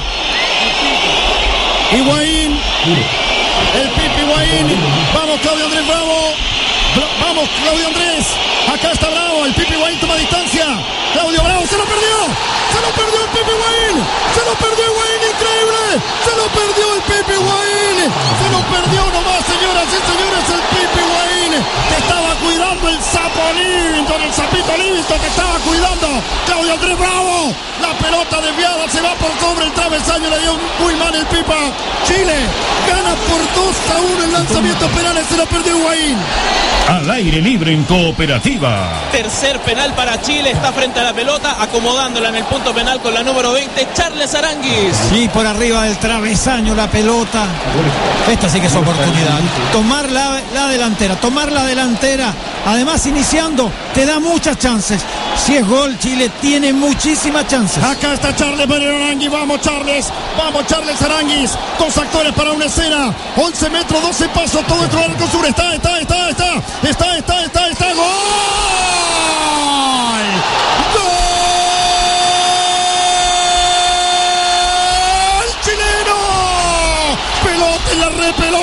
pelota en la red, pelota la red. Mató, mató, mató, mató, mató, mató. Le pegaste con alma, con pasión y con vida también. Sobre un costado de Romero. Y la pelota dentro del arco. Tres para Chile. Tres para Chile. Uno para la Argentina. Otro gol de BCI, sus servicios BCI accesible. El tercer penal para los argentinos está en los pies de Ever Banega, el número 18. Vanega le va a pegar. Vanega le va a pegar. Está preocupado, bravo. Vamos, Claudio Andrés, vamos, bravo, vamos, bravo. Atacó, bravo. Atacó, bravo. Atacó, bravo. Increíble, no estamos soñando, ¿verdad? Increíble, no estamos soñando, es verdad. Eres notable, eres brillante, eres rutilante. Eres de otro planeta, papá. Notable, brillante, rutilante, Claudio Andrés Bravo. No fallas nunca. Eres, eres extraordinario. Eres brillante, señoras y señores, colosal. Magistral la tapada de Claudio Andrés Bravo. Es de otro planeta, señoras y señores. Claudio Andrés Bravo, nuestro capitán, el más grande de Viene el todos. último, viene el último. Atención, Ernesto Díaz Correa. Puede ser este el último para Chile. Hay dos Alexis pelotas de gol. Hay dos pelotas de gol para Chile. Vamos, Alexis. Acá está Alexis Sánchez, vamos Alexis, vamos Alexis Sánchez, vamos Alexis Sánchez, está, está, está, vamos Alexis,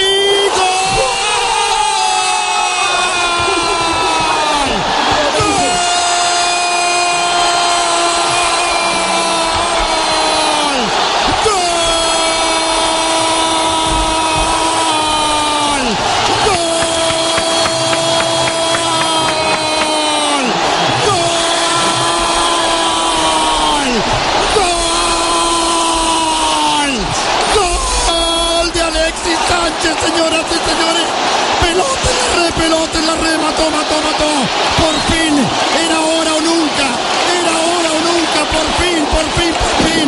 Chile campeón de la Copa América, señores. ¡Qué tremenda emoción! Por Dios que nos hacía falta. Y gracias, Dios mío, por ser testigo y vivir un título maravilloso para Chile. Lo estamos soñando, es verdad. La Roja Linda no le debe nada a la historia. La Roja Linda no le debe nada a la historia, señoras y señores. Somos, somos campeones de la Copa América. Tenían hambre de gloria. Celebren, disfruten, festejen. Esta noche es de alegría de todo el pueblo de Chile y los chilenos repartidos por el mundo, señoras y señores. No estamos soñando, es verdad. Por primera vez en la historia le ganamos a la Argentina y somos campeones de la Copa América. Somos campeones de verdad. Ya no nos van a decir que no hemos ganado nada. Ahora ganamos un título. Ahora somos de verdad. Chile campeón de la Copa América. Estos muchachos se lo merecen, señoras y señores. Este momento lo he soñado y lo he esperado toda la vida. Lo he esperado y lo he soñado toda la vida, señoras y señores.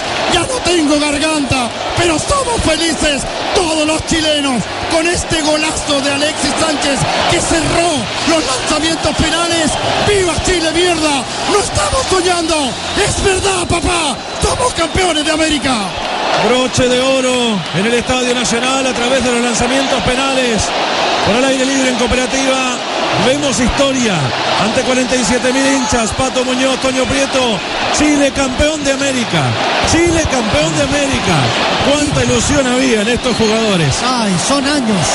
Son años con una enorme mochila en la espalda.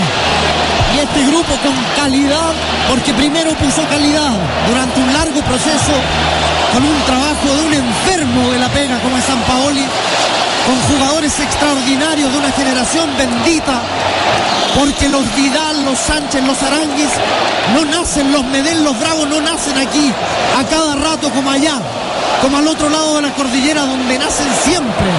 Aquí cuesta más, aquí es mucho más difícil. Y por fin cuajan algo, por fin cuajan este título maravilloso de la Copa América. Celebre Chile, se lo regalan estos muchachos extraordinarios, se lo regala esta selección. ¿Y qué fiesta se viene, señores? Yo quiero destacar que se podía ganar. Se podía ganar solo con fútbol. Se podía ganar maracanazo. Se podía ganar sin los pasaportes. Sin meterle minas a los jugadores del equipo contrario. sin ir a hablarle a los árbitros, sin pastillas. Se podía ganar, se podía ganar. Había que, había que tener excelencia, había que ser súper profesionales, había que tener ese desarrollo profesional que tiene esta generación. Por eso están aquí, por eso aún, aún, seguramente agotados, según agotados, Alexis, agotado, define como definió. Hay que tener años de fútbol, hay que tener calidad, hay que tener categoría. Alexis y Bravo, Alexis y Bravo, cada uno, cada uno en el arco, uno para cerrarlo y el otro para festejarlo. ¿Cuántas, cuántas veces ha visto a la selección chilena llegar con expectativas, eh, ilusionando a todo un país y al final los logros no se daban? ¿Cuánta tinta, cuánta tinta habrá ocupado Edgardo Marín escribiendo sobre selecciones chilenas? Y hoy Edgardo, sí, lo transmitimos por el aire libre en cooperativa. Hoy Chile gana su primer título. Hoy Chile es campeón de América. Maestro, al aire libre en cooperativa. Estoy pensando en cuántas veces mi padre me dijo tener que recorrer América sufriendo porque nos ganamos, sufriendo porque nos ganan. Algún día va a ser. Y finalmente fui. Lo vi a mi hermano mayor, 20 años mayor que yo, también un hombre del fútbol, y siempre sufriendo lo mismo, con clubes y con equipos. Y al cabo, oiga, ¿cómo pasa el tiempo? ah? Al cabo de 53 años y otros cuantos Además, escribiendo de esa misma historia, ¿qué quiere que le diga? He puesto unas letras gigantes aquí que dicen Chile campeón. De pronto pensé, no sea cosa que yo tampoco los llegue a ver campeones alguna vez. Verlos, ¿qué quiere que le diga? Esto ya no es asunto ni de técnica, ni de marcas, ni de goles más o menos, aunque sea este un 4 a 1 el que nos deje en la definición este sabor maravilloso. La verdad es que, qué bueno, qué bueno. Nosotros confiábamos en estos muchachos. Nos decían ellos somos la mejor generación de la historia. Bueno, lo decían. Y llegaron y hasta aquí están logrando lo que nadie logró. Señores, la fiesta ya la vivimos con la alegría de siempre. El partido estuvo lleno de emociones, papá. Y ya es historia.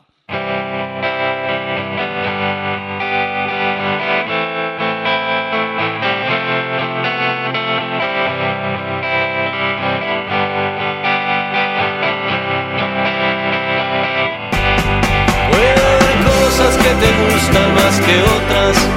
Puede haber dioses en los que tú creas más. Puede haber gente que te robe más que otra. Por una sola eres capaz de llorar. Porque cuando la galería queda sola y solo queda en la cabina el locutor, solo se oye en la radio de la micro el comentario del partido que acabó. En el estadio ya no hay sol, melancolía que te atraviesa en el alma, te paraliza el último grito de gol. Mañana es lunes, ya no hay tiempo para sueños, tan solo el eco que quedó del relator. Un solo triunfo puede más que muchas cosas. Y si es derrota nunca dejas de luchar. Mañana y el partido de tu vida. A las ocho en punto dará el pitazo inicial. Porque cuando la galería queda sola y solo queda en la cabina el locutor, solo se oye en la radio de la micro el comentario del partido que acabó y en el estadio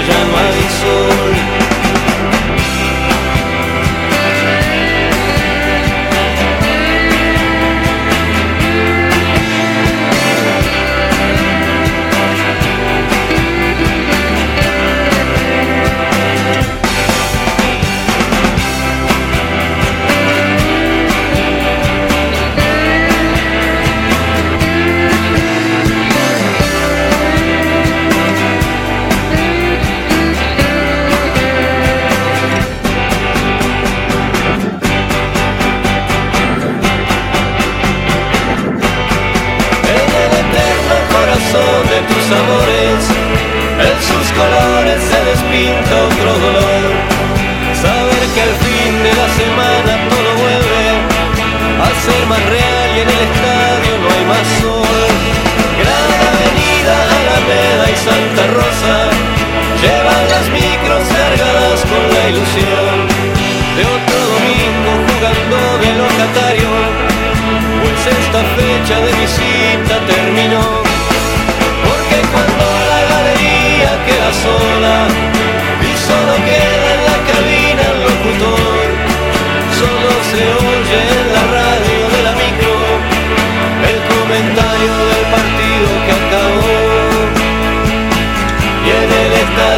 life slow.